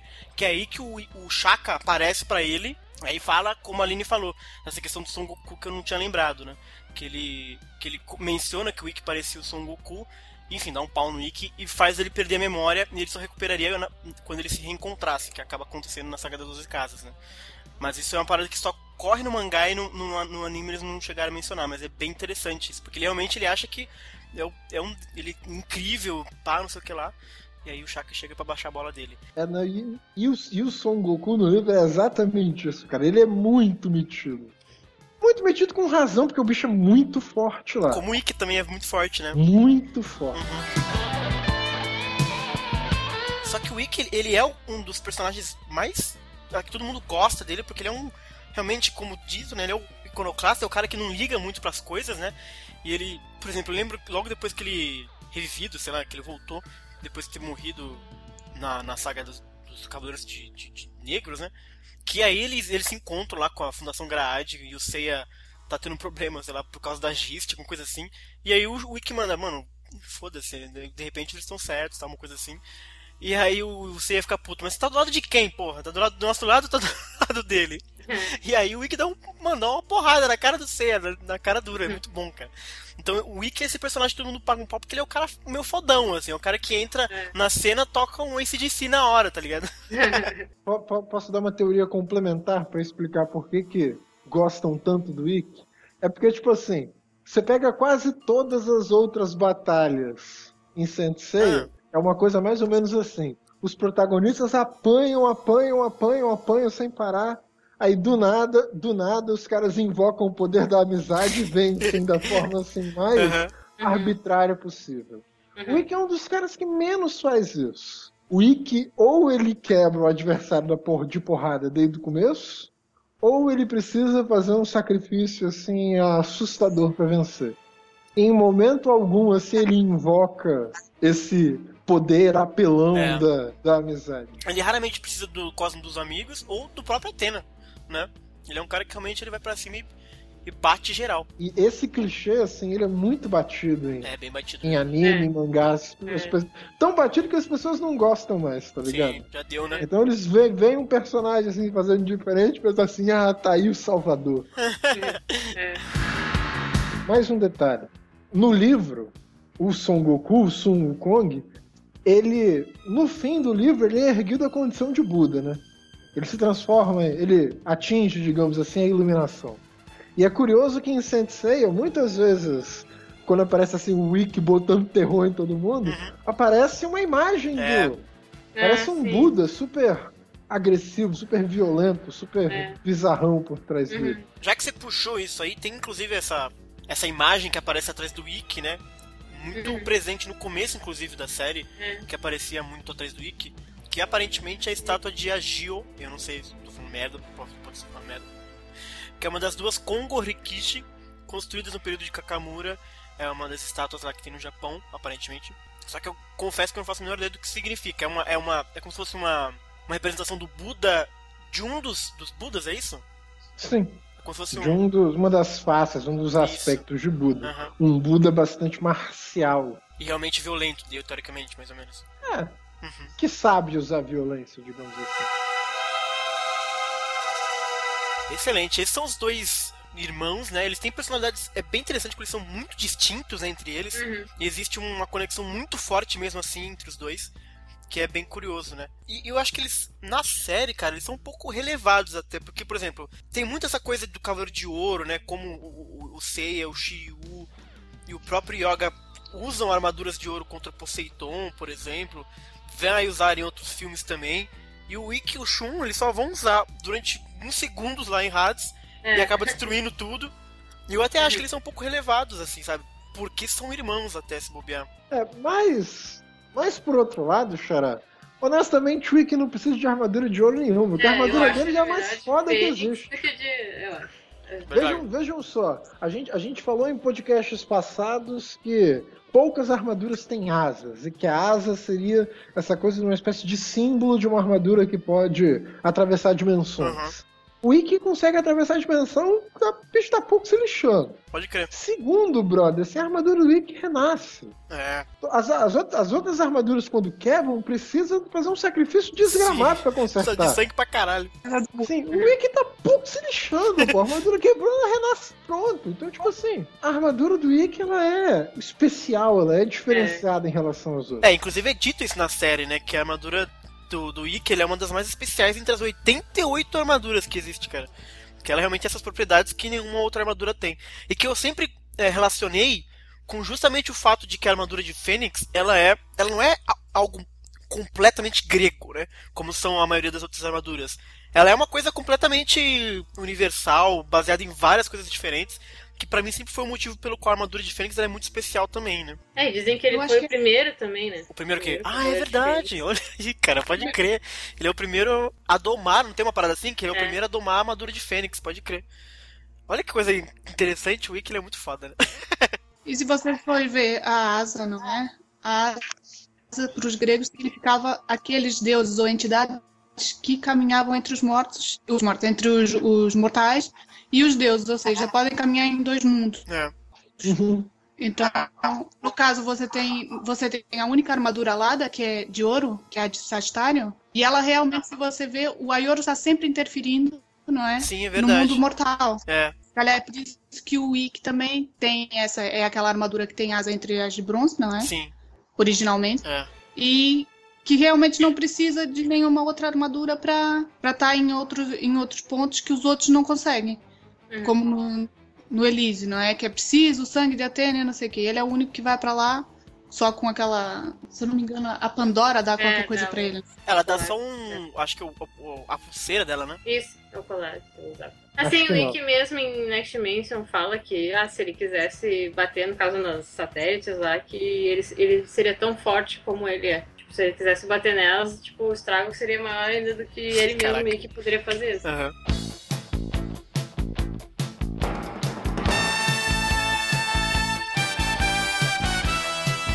Vamos relembrar as lutas deles pra gente ir uma a uma pra comentar o que a gente gosta, o que a gente não gosta. O Bruno quer muito falar sobre Chaka, por exemplo. Aí eu vou precisar de ajuda dos universitários, Ah. porque eu não me lembro de quase nada. Eu anotei aqui, a gente vai falando, você vai, você vai dizendo se lembra. Por exemplo, você lembra, Nicole, da luta do Shun contra o Jabu?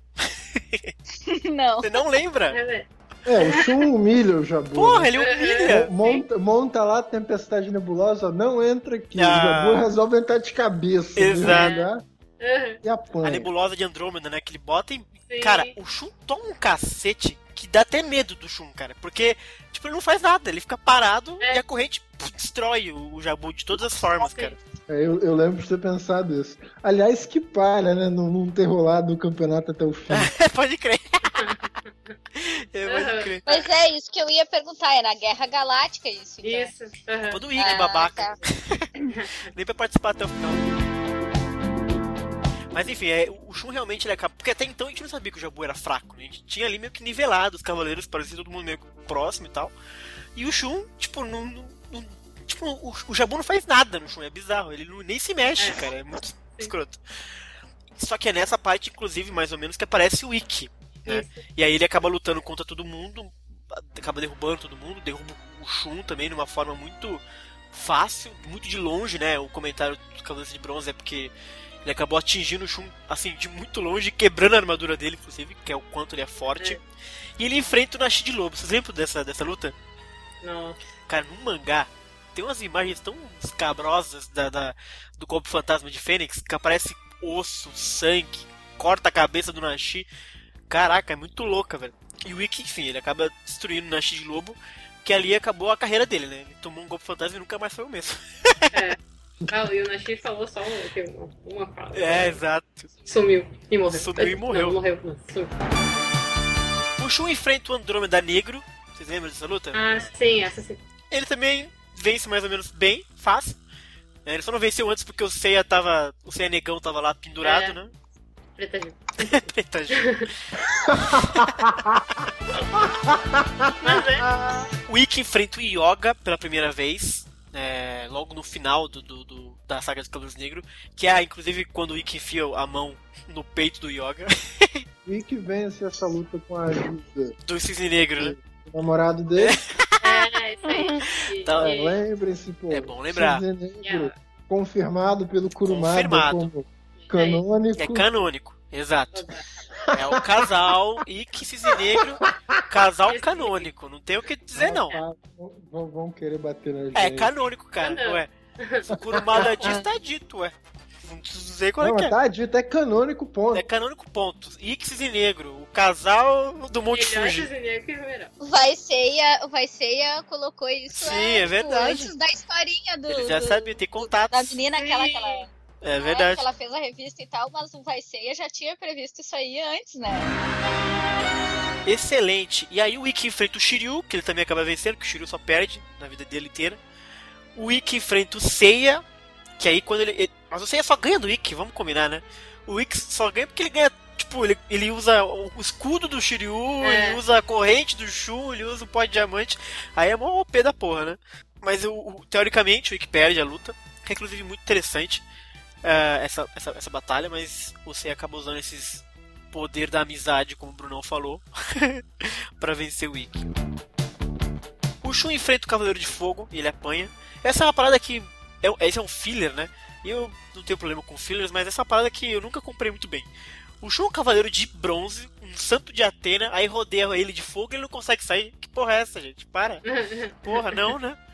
Mas enfim, o Ikki aparece pra usar de novo o golpe fantasma e deixar o. Quem é Cavaleiro de Fogo, gente? Sei, você tá demais, hein, Nicole? Sim. É quando Sério? As- Não lembro. a Saori tá com o Shun, inclusive, na cabana no, No Japão. capítulo que o Ikki volta. É, o capítulo que o Ikki volta.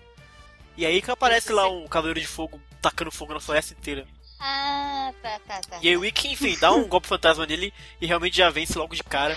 Ele Ah, é emocionante, eu chorei no episódio. Ah, é, mas todo mundo chora no episódio, É. é bonito mesmo. Eu não chorei nesse episódio, não. Eu também não, mas Ah. eu acho bonito. Tá aí, ó, algu- alguém chorou com algo que eu nunca chorei antes. Porque eu sou chorão, assim. Vocês sabem agora, eu sou absurdamente chorão. E, é, Qualquer coisinha mais ou menos bonitinha. Ai, cara. Mas com isso aí não. Então, estou redimido. Exato. O Shun enfrenta aí o Capela de Auriga e o Cérebro, que é uma luta até bacana. O, o, o Shun acaba se dando bem contra o, o Cérebro, que também usa massa, né? Correntinha e tal, etc. Ele acaba vencendo numa boa. Só que aí o Ikki aparece porque o Auriga tá dando trabalho. E de novo o Ikki usa o golpe fantasma e, e é algo bizarro, porque o cara imagina que os discos dele tá tipo repartindo ele todo no meio, assim, é bizarro. O Ikki é muito babaca. E ele, e essa cena é bacana porque ele, ele, ele resgata o Shun, né? E a Atena, que também tá junto, e traça uma linha no chão e fala assim, ó, se você passar daqui, você vai morrer. E, e dá as costas e vai embora. Aí o cara, né, atravessa a linha e se fode de fato. Que acho que é uma das. A segunda vez que a gente tem já no. O, o Ikki aparecendo pra salvar o, o Shun. É, se a gente considerar o Cavaleiro de, de Fogo é meio filler e é meio mal feito.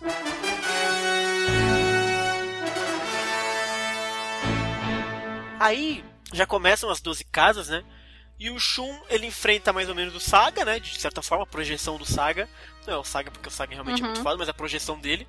E a projeção dele dá um pau no. no o Yoga é ridículo, né? O Yoga dormiu foi embora já. É.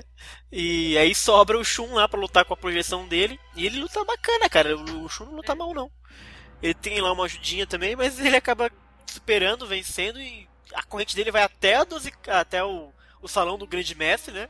E traz de volta lá os berlock que ele tem na- no pescoço e tal. Que é o que eu disse, a primeira É, isso aí é bem legal. É bem legal, Isso aí é bem legal. é o que eu considerei de- antes, né? Aquela questão que eu acho que o Shun foi um dos primeiros a despertar o sétimo sentido, a, a tocar um pouquinho, né? Porque se você observar Uhum. antes, o Seiya só apanhou do Aldebaran. Só foi embora porque cortou o chifre. Ah, grande merda, ele ia acabar com morrendo de qualquer forma, né? Por isso que eu considero que o Shun é um dos primeiros a realmente a lutar de uma maneira decente.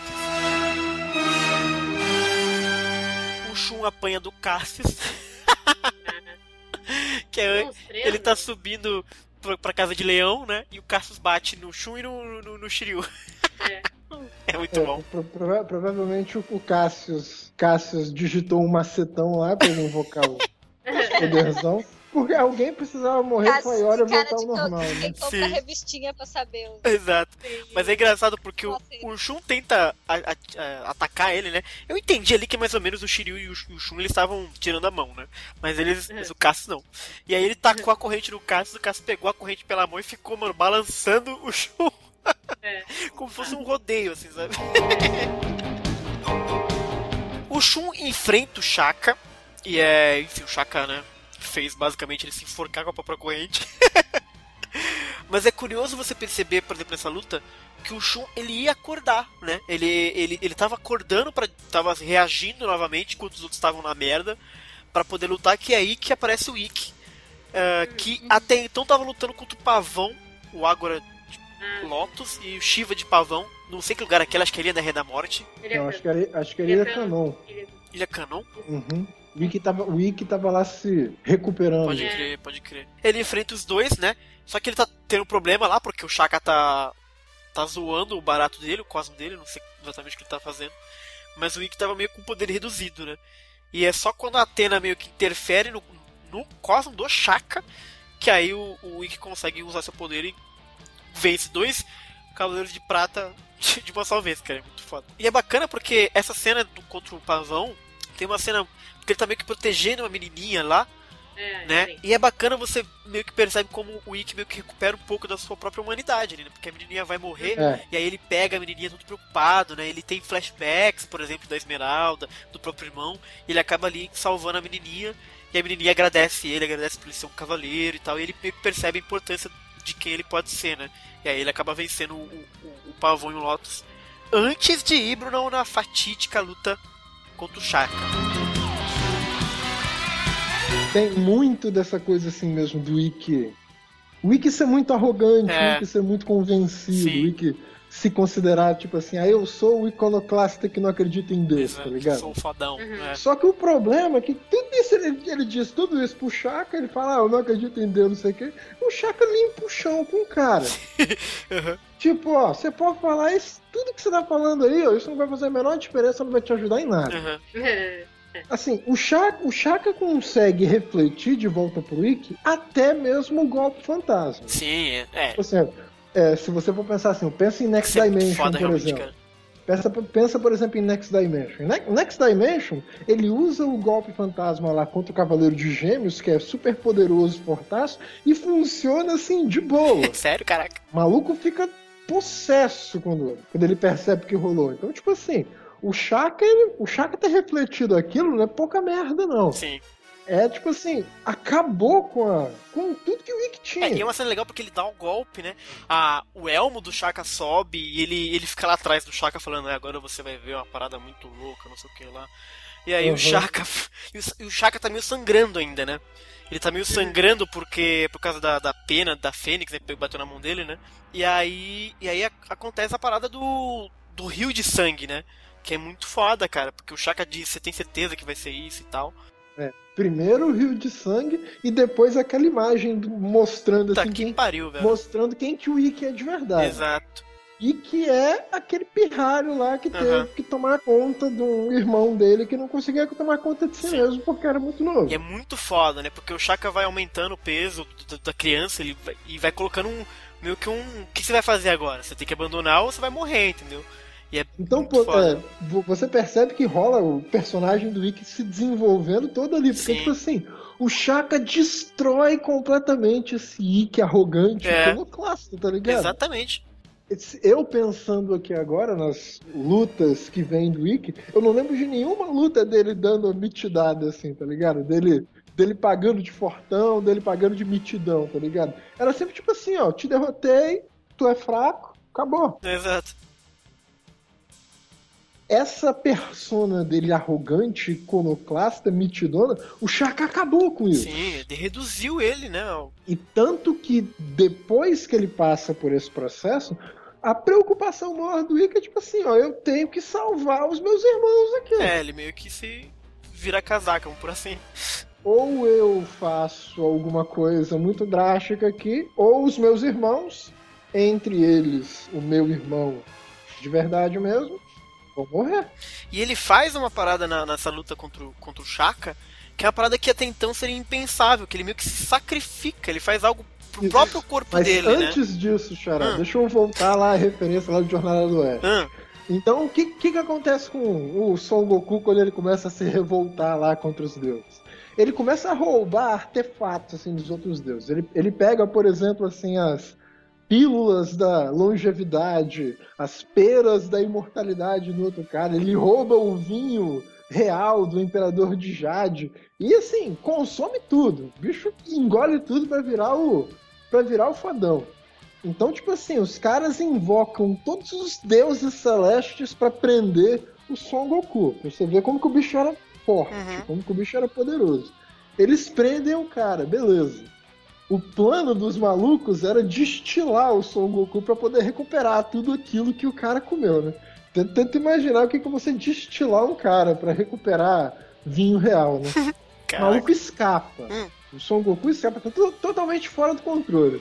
Aí os caras ficam assim, ah, bicho, a gente já tentou tudo, vamos chamar Buda pra resolver isso. Aí beleza, chama um Buda pra lidar com o cara. E Buda faz uma aposta com o maluco. Vamos fazer assim, ó. Se você conseguir escapar da minha palma, tu tá livre pra sempre. Se não, tu vai ter que ficar comigo. Então, pô, Son Goku pensou assim, cara, com um salto eu consigo cruzar uma eternidade, tá ligado? Eu consigo ir longe burro. Então o cara topou, topou a aposta. Então vai, começou, Son Goku deu um salto, foi lá pra puta que pariu, lá pro fim do mundo. Ele chega num lugar assim, não tem nada.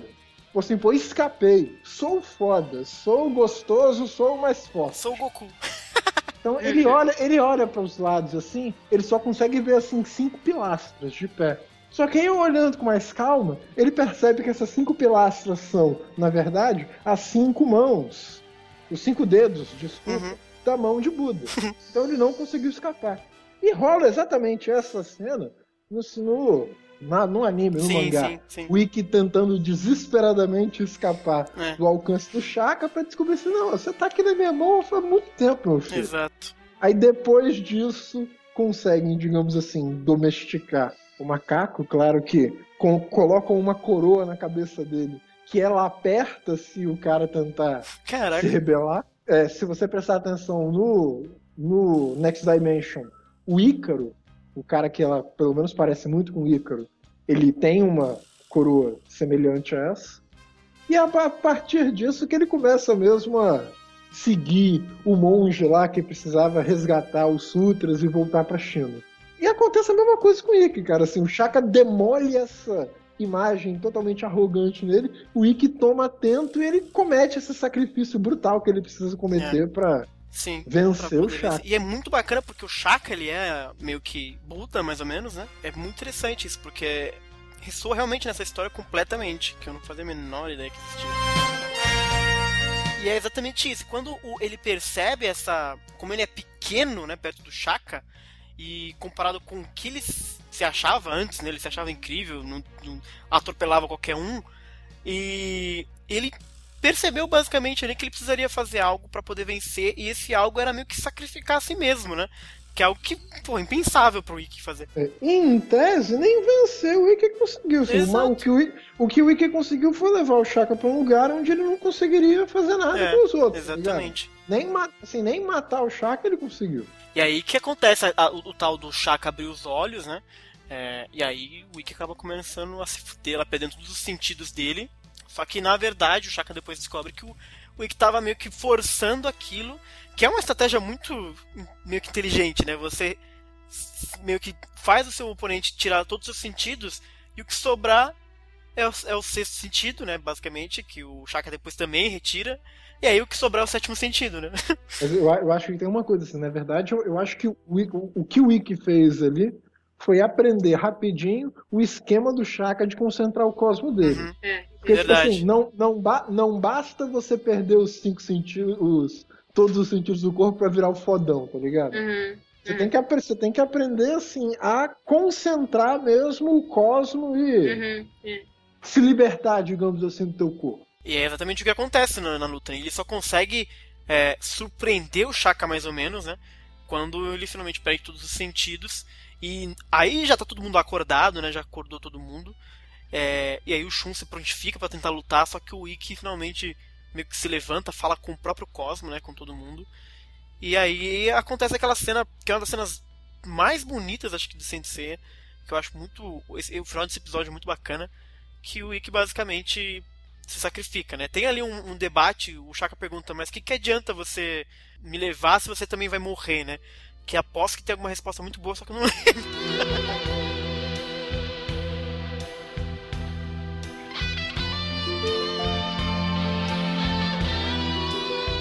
E aí os dois explodem, né? Uma explosão de cosmos. A gente esqueceu de falar um pouco sobre o, sobre o Shaka enviar o, o, Ikki pros seis mundos, né? Essas coisas que é, É. bem uma coisa bem bacana. É porque assim, a todos os mundos recusaram a minha, Exato. a minha presença, todos me mandaram de volta. Isso é muito bom, né, cara? Os mundos não me quiseram.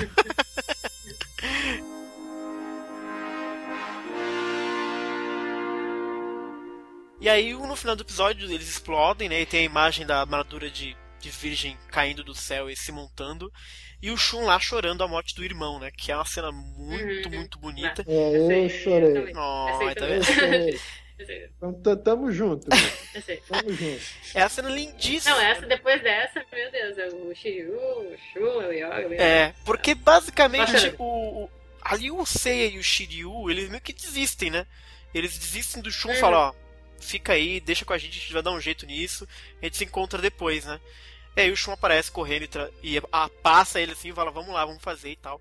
E, é, e também é uma questão de, de, de você desenvolver muito o Shun, né? Dele, dele precisar cortar esse cordão umbilical um pouco dele, que até então era Uhum. até muito forte, como a Nicole disse, né? Que todas as lutas contra os Cavaleiros de Prata, o Shun precisava do Ikki, ele sofria muito por causa do Ikki, e tinha muito essa coisa de cortar realmente o cordão umbilical do Shun também, né? É- Esse episódio é muito bonito, cara. Vai, a fala final do Ikki ali também. Nossa, que ele diz ah, que se eles nascessem de novo, eles seriam É. irmãos novamente. Nossa, ali É verdade. Bonito. E... Entre- Bom episódio, bom episódio.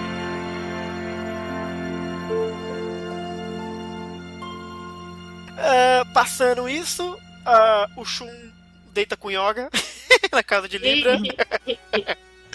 Não é exatamente uma luta. o motel das 12 casas. Exato, não é exatamente uma luta, mas podem dizer que foi um fight. Jesus.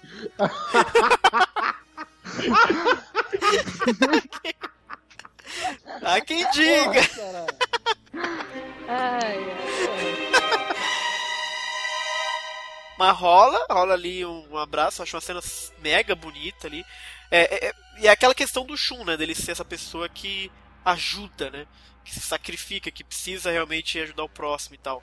É. Que sacrifício que ele fez ali, rapaz? O que, que ele tá sacrificando ali? Teoricamente ele passou mal ali, né? Teve ali, teve que passar muito do cosmo dele pro. pro... Passou mal, o quê, rapaz? Passou mal, O cara. cara deu um abraço no irmão dele, pô. Não, ele passou mal, cara. Ele desmaiou, pô. Foi acordar só em Sagitário. É, Mas é, mas, é, mas é curioso isso, porque a gente não tá lidando. O cara não tá com frio. Ele tá com frio do camo, entendeu? Não é qualquer frio. É.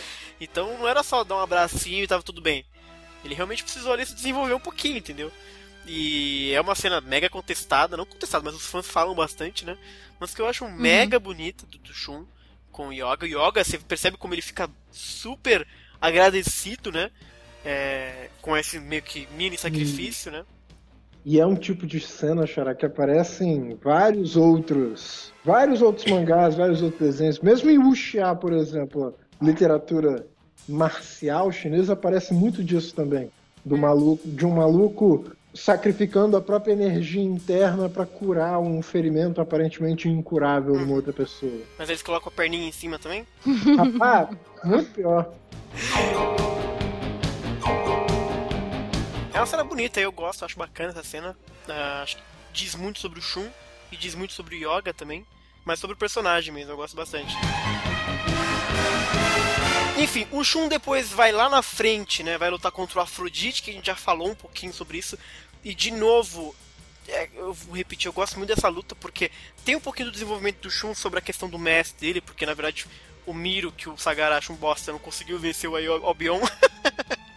e precisou o Afrodite ajudar ele, né?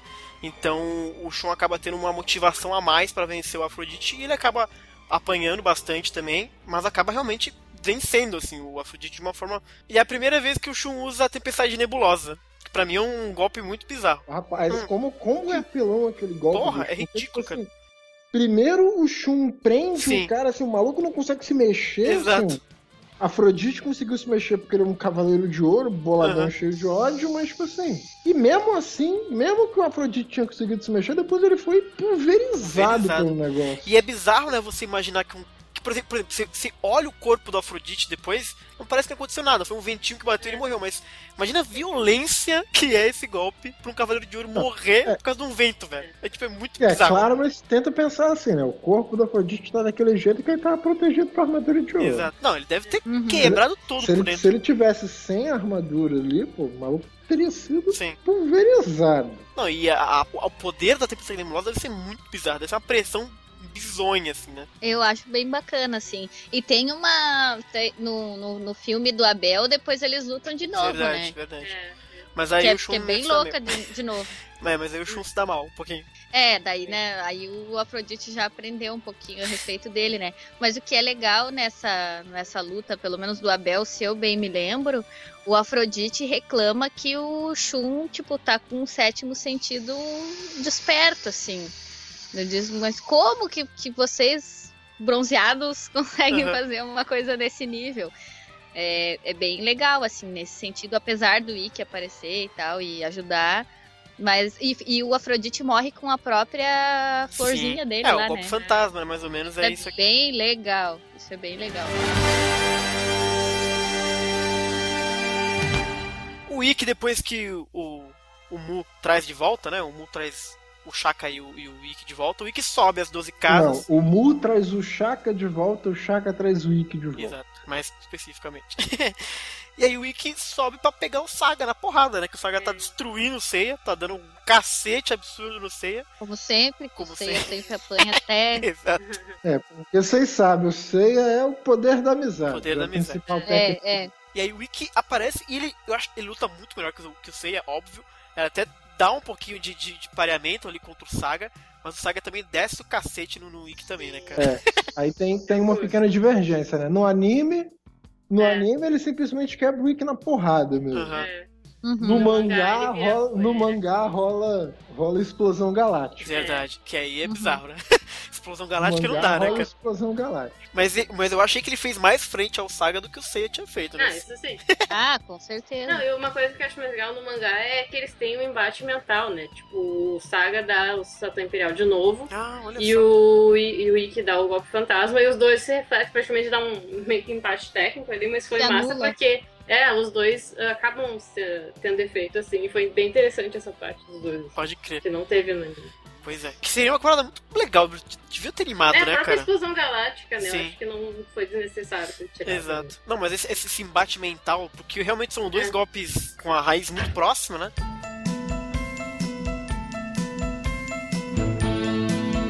Já em Asgard, depois que tudo se resolve na Santuário, o Wiki não vai pro, pro Asgard, porque ele tá lá na dele, de lobo solitário. É, o Shun enfrenta um Mimi, que é Uhum. bem legal, que eu acho bem bacana. É. E é bem interessante porque o Mimi, ele só não morre porque ele amarrou lá as cordinhas dele todas nas pedras. É. E aí ele acaba sobrevivendo ao, ao, ao golpe do Shun, né? Depois da luta bizarra. E aí que, na verdade, é, aparece o Ikki pra ajudar.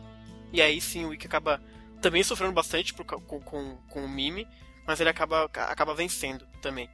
Eu gosto muito dessa luta porque a musiquinha é bacana. e o Mimi eu acho um personagem super, super interessante. Ah, não, foi muito. Não, a história dele também É. é outra que tu olha e. A maioria deles tu olha e tu chora. Sofrência, né, Mimi cara? É uma da... Nossa, Puta sofrência. Com o pai dele, nossa. Depois o Brunão pode falar um pouco mais, porque você- porque eu sei que você gosta dessa luta. Vai rolar a luta do Shun contra o Shido primeiro, né? Ah, Também é uma luta é super legal. bacana. também. é, com desenvolvimento de personagem super legal dos irmãos. Que o Sim. Shun acaba vencendo de novo nessa. de usar a, a tempestade nebulosa, mas ele, ele paralisa o adversário, né? E dá a opção pra ele, olha só, eu paralisei, se aumentar mais um pouco a minha tempestade, você vai morrer. Então, vamos parar. E ele diz que não, que não, que não, e aí, aí o Shun vai lá e dá um, um cacete nele. Só que aí, e é bem legal, nesse último momento que o Shun vai meio que terminar com o Shido, né? Que a gente sabe depois que o Bado tenta interferir é, nele e a China, né, na verdade, pula na frente e acaba pegando o Sim. golpe e não, e não atinge o Shun. É bem legal, É. cara, isso. E aí tem depois a luta dos dois, né? Uma coisa que eu lembro assistindo isso é que, como o Shido tinha supostamente vencido o Aldebaran, rapidinho assim, eu sempre pensava assim, pô, esse Shido deve ser forte pra cacete. Sim. É. Aí, pô, e o Shun derrotou ele assim. É. Eu não lembro da luta ter sido muito sofrida pro Pois Shun. é. Eu pensei assim, porra, por que. Cadê a força desse maluco, né? Aham. Aí apareceu o Bado e pensei assim, ah, Tá explicado. ok, tá Sim. explicado. É, porque Sim. o Bado é quem né, ajuda. Que basicamente derrubou o Aldebaran. O Aldebaran não tava esperando, aí ele Sim. tomou pelas costas É. e se ferrou, né? E aí o Bado só se, re- só se revela ali na luta depois que o Shido cai, né? E É. aí o Bado dá um pau no, no, no Shun, mais ou menos, né? O Shun não Uhum. consegue, e aí que aparece o Ikki pra lutar é, contra o Bado também, né? Que é uma luta E leva É. um pau leva também. um pau, porque o É. Bado bate Leva pra um caralho no pau Ikki, cara. Sim. O Bado conta, ah, por que que... Aí toda a história dele e tal, como que Ah, ele odeia também o é irmão dele. É, essa, essa também acho que é a luta mais maneira, assim. Ah, mas o Pô, final tem- dos dois. Tem um momento, assim, por exemplo, assim, a Wiki praticamente assim, larga assim, ó, se você quiser vencer, pode vencer, eu não vou... Sim, ele ouve, ele ouve a história do Shido do Bado e fica assim, pô, que merda, né? É. Por que É. que... Por É. que que tem que ser assim? Ah, quer mais vencer, não. Sim. Vence aí, vence aí.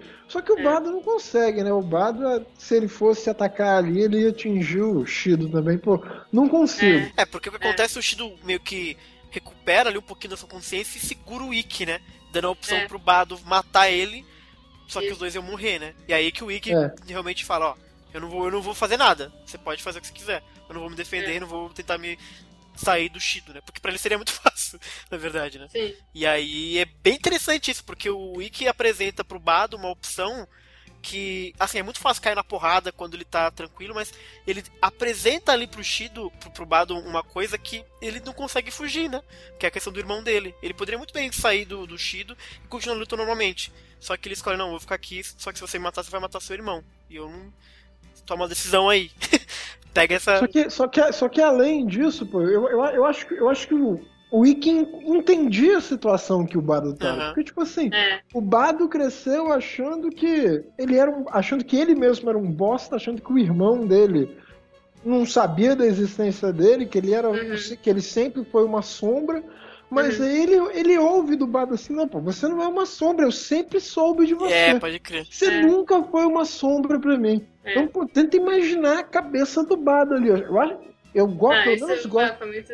pelo menos eu gosto de pensar assim, o Ikki, como ele tem um irmão dele lá e tal, acho que acho que ele entendia a situação Sim. lá que o que o, que o Bado tava. E aí eles, eles acabam vencendo, né? O- Não vencendo, mas o Bado meio que abdica e leva o irmão dele pro meio da neve. e aí eles seguem os dois, o Ikki e o Shun. E o Ikki, enfim, vai enfrentar o, o Siegfried no final, né? Ele aparece ali pra enfrentar o Siegfried, que é uma luta mega porradaria louca. Sim. Muito bacana também. O Ikki acaba meio levando a pior, mas ele consegue fazer frente mais do que o Seiya de novo. que o Seiya é um bosta. Mas o Ikki realmente ele faz uma luta bem bacana com o Siegfried. O Siegfried ele é, ele é um, um guerreiro muito, muito bizarro de forte mesmo. E, acaba vencendo. Né? Em Poseidon, senhoras. O Shun enfrenta, como eu já disse, o Yu de Esquila, que é quando ele usa a, a, a corrente dele em mil formas diferentes. É. Que é bem legal, eu acho que podia fazer isso mais vezes. Parece que aquilo Sim. só é útil contra o Yu de Esquila. Né? Só é útil se abelhas se atacarem, por exemplo.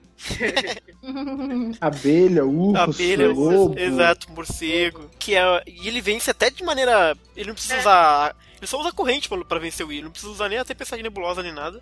Depois disso, o Shun vai enfrentar o Kaza, que é o Uhum. português, Ah. o português né? de Illuminatus. Que ele é bem babaca, né? Que ele se transforma É, no Ikki, se eu não me engano, né? Pro Shun. é, daí é facinho. Uhum. É. Ele se transforma no Ikki, aí o, ele acaba derrubando o Shun. E aí o Ikki aparece pra lutar contra o Kaza e é bem legal, porque É. ele se transforma em Shun e o, e o, e o Ikki caga pra isso. É. Só depois ele descobre da Esmeralda, É. daí já tá. Qual era o ponto dele, né? Mas é, é aquela coisa do, do, do, do- do- deles aos poucos irem meio que não precisando mais um do outro, sabe? Mas, e o Ikki realmente, o cara se transformou em Shun e ele deu um golpe no, no coração, assim, do que seria o Shun, na verdade, e acaba vencendo o Kaza, né? E aí só à beira da morte o Kaza... Como é que será que o Kaza sabe dessas coisas, né? Que ele percebe que havia algo no Ikki e esse algo, na verdade, era Esmeralda, se ele soubesse É. disso ele tinha feito. Como será né, que o Kaza... Será que ele lê mentes, ele lê memórias? É, eu acho que sim. Pode ser. É um poder bem foda, né? A gente dá nada por Só ele, que mas. eu acho que como, como o Ikki tem esse- esses poderes mentais também, seja um pouco mais difícil de alcançar, Olha digamos, aí, o que a Nicole. seria o ponto fraco dele. Pode Não crer. sei. É, não, eu já, já aceitei. Pra mim, isso é canônico. Porque o Kaza, ele pega realmente na ferida de todo mundo, né, cara? Ele É, pega, realmente o o que, o que derruba mesmo cara, né? E é um poder muito foda e realmente o Ikki talvez seja exatamente isso. Ele deve ter um poder mais. Ele deve ter um. um- se controla Uma melhor, né? Ou ele É. deve se fechar mais também. o Talvez, coração, é, O coração talvez. dele, mas não sei como que ele man- É. faria, mas ele é mais, Ah. digamos, ele não é muito de extrapolar assim. É. O, Que ele o, sente. o, o Kaza teria que, ser, teria que ser tão competente quanto o Shaka pra pegar, Isso. pra pegar É. o Wiki numa dessas. É. Sabe que ele deveria ter pego pra pegar o Ikki? Ah, O Cisne Negro. Cisne negro? não, não, aí, aí, cara, para de apelar, Xará. Por que, por que você é tão apelão, Xará? Cadê o equilíbrio? Cadê? A luta tem que ser equilibrada. Aí o Ikki enfrenta o Cano, eu vou confessar que eu não lembro de nada dessa luta, cara. Eu sei, se quiser, sei de cor. Então pode falar ali, que eu não lembro de nada que acontece nessa luta. Tá, o- tipo, o Cano se apresenta, daí o Ikki fica, ah, meu Deus, Saga, você está morto, blá blá blá. Daí, não, eu não sou idiota do Saga, eu sou sou idiota do Saga, é ótimo. É, daí ele manda o Ikki pro Triângulo de Ouro. Daí ele fica lá um pouquinho, tá, tá, tá, volta, Uhum. né? E diz que tinha, sido mais difícil sair da outra dimensão, blá blá blá. e blá, blá. Ah, legal isso. Aí ele dá o, o Fantasma, que daí ele vai contar a história Do Cano. toda do, dele do Saga. né? Aí o Cano, ele, ele toma o golpe, o golpe fantasma? Toda. que bacana. Daí aí ele, que ele conta todo o passado e tem um, um bônus extra ali no final. e aí, tá, depois, tipo, o Ikki ficou esnobando ele, ah, que ele não era tão bom, mas daí o, Ikki ficou, o Cano ficou bravo e começou a bater nele. Só que aí chegou o Sorento para a luta. É, então, e aí, né? tipo, parou por aí. Daí eles ah, descobriram que a questão do Cano não ser de gêmeos, aquela questão da traição. Aí o Sorento foi lá, eles destruíram o pilar e os dois não quiseram mais lutar com ele. É, o que eu lembrava era exatamente isso, porque a luta não termina, né? Não. E, e no anime é a primeira vez que rola explosão galáctica. É, O Cano usa a explosão galáctica? Na verdade, no Abel, no filme do Abel, o Saga usa É, ele também. usou, é verdade. Mas É, acho que foi, Muito bem, foi depois. né? Cena É. fantástica. É bem legal mesmo. Sim.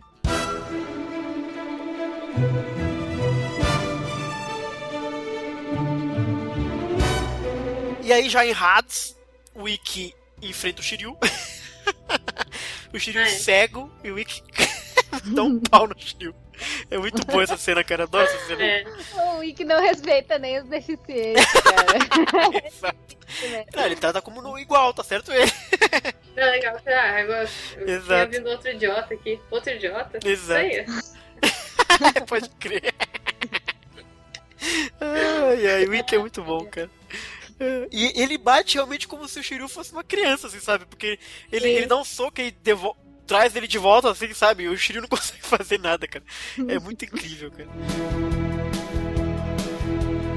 Na saga de Hades aí, do Ikki enfrentou a Yakus, que é uma luta bem legal já no inferno, né? Que o Ayakus basicamente é um dos 13 juízes. E, e essa luta é interessante porque eu não sei se. É essa luta que aparece os juízes zoando que, eles, que, ele, tão, que ele tá perdendo? Sim. É, o cara, eles estão os três lá ah, contra o Cano, o Minos tá É, controlando a, com a marionete cósmica e o Ikki salva ele e daí começa. sim, verdade. O Ikki, o Ikki luta contra o Minos? Eu não tô lembrando. Não, ele só luta com a Yakos, aí depois. Ah, daí que ele sabe do Shun. Tipo, é meio que Ah, interferida verdade. a luta. ah, por- ah, que eles acabam indo lá pra onde tá o Shun Verdade, como Hades, e a luta se- meio que se, É. se encerra. assim. Porque o Ikki ele ia meio que Uhum. matar o Ayakus, até de certa forma, É. porque ele descobriu como é que funciona lá o, o voo da garuda e tal, que ele gosta de fazer X Isso. no chão. E ele ia, mas aí realmente interrompe. E aí tem uma cena super bacana que eu acho que é a cena do Ikki é, tentando atingir o Hades, né? Que é tentando Ah, dar um golpe nele, e aí ele não consegue dar um golpe, e aí a, a mão dele fica toda sangrando porque ele parou o golpe na, antes de atingir o Hades, né? É uma cena muito foda porque coloca.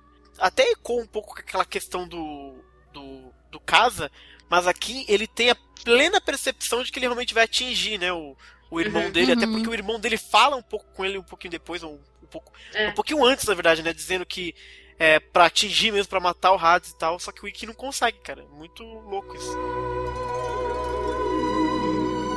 E aí, já lá dentro do. No, no Elysius, né? Já usando a armadura divina, o Ikki enfrenta o Thanatos. Eu não lembro se é o Thanatos ou o Hypnos. Mas é o é o Thanatos. quem, quem acaba vencendo, né? Acho que o Ikki é o, é o segundo a despertar a armadura. Acho que o Seiya, É, isso. né? Aí ele já vai pegar o. o É CI que são, são os primeiros. Uhum. Seiya. Aí o Ikki vence É. o Thanatos e, e deixa o outro pros outros Não, coisarem. o Seiya ganha do Thanatos É. e os outros ganham do. Porque eu lembro do Seiya ir até o Hades e o próximo que chega lá em Hades é o Ikki. Sim, mas o Seiya, o Seiya que mata Ah. o Thanatos antes de ir pra. pra... E aí, o final da, da saga de Hades meio que tem um embate ali entre o Seiya e o Hades e o Ikki também meio que tenta ajudar, né? Um Uhum. pouquinho ali, mas ali não. Mas aquela luta é muito, muito mal animada, gente. Pelo amor de Deus. Ah, E o Hades nem- quebra nem- os dois na porrada, né? É, quebra, mas assim, ele fica. Entre aspas. É, ele fica lá fazendo umas coisinhas lá e mal animado pra caralho. Nem quis Uhum. ver, eu passo, não. Eu ia É, indignar muito, me revoltar. a todos nos Sério, eu já tinha ficado revoltada antes, eu, ah, não, não vou. Eu tenho que ficar eu na minha, minha imaginação como seria. Uhum.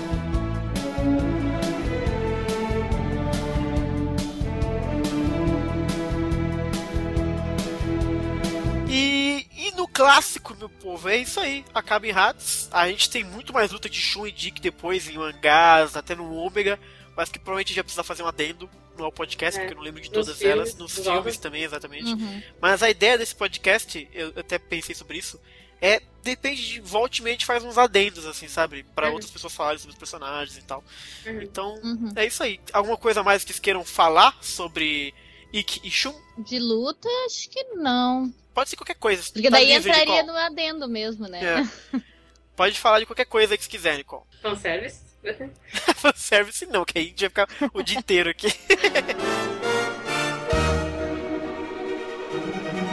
Ah, o último assunto, a gente comentou isso no outro podcast, é a polêmica que colocam em torno do Shun.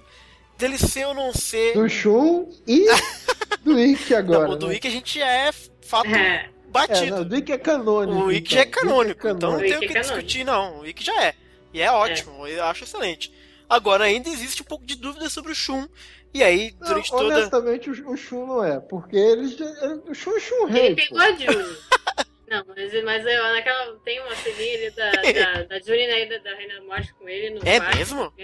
É. Eu não lembro disso aí, não, gente. É, mas tem, tem a Shun Rei no Ômega É também, verdade, pô. tem a Shun Rei. Tem a diz- Shun Rei no Ômega também. Exato, O dizem. Shun, é, o Shun é, ele se faz de coitadinho, mas ele é o único que pegou realmente mulher em. Pronto, falei. Caraca! Então a gente. a conclusão é: o irmão, então, é que realmente é homossexual é o Ikki. Dito canônico pelo Kurumada. Então não me venham. não me venham dizer outra coisa aqui.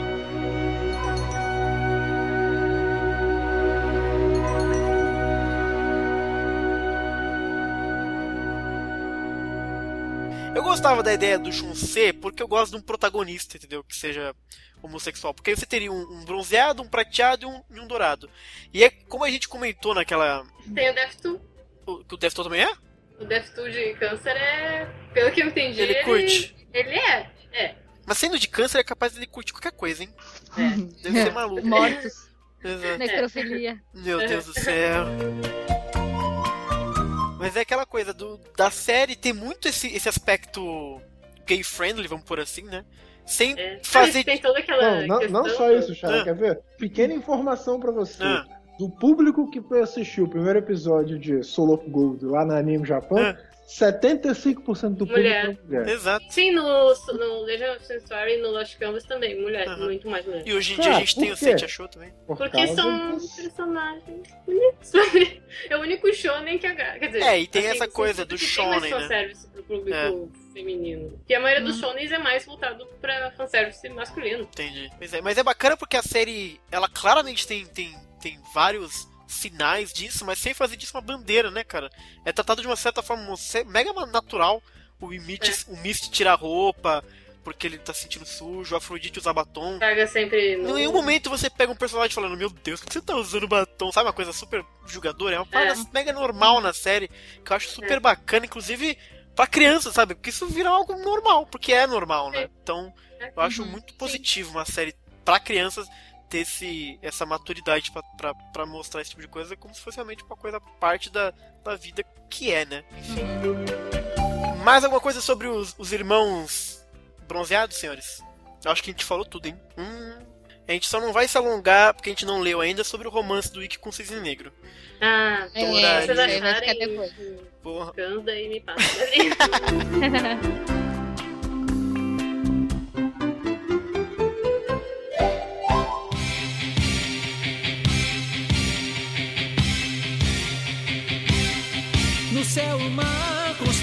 Aline, Oi, tu é da onde? eu sou de Porto Alegre. Ha, sabia. Por quê? Você é de- é de onde? Adivinha. Também? Claro. Nossa, não acredito que tem outra aqui.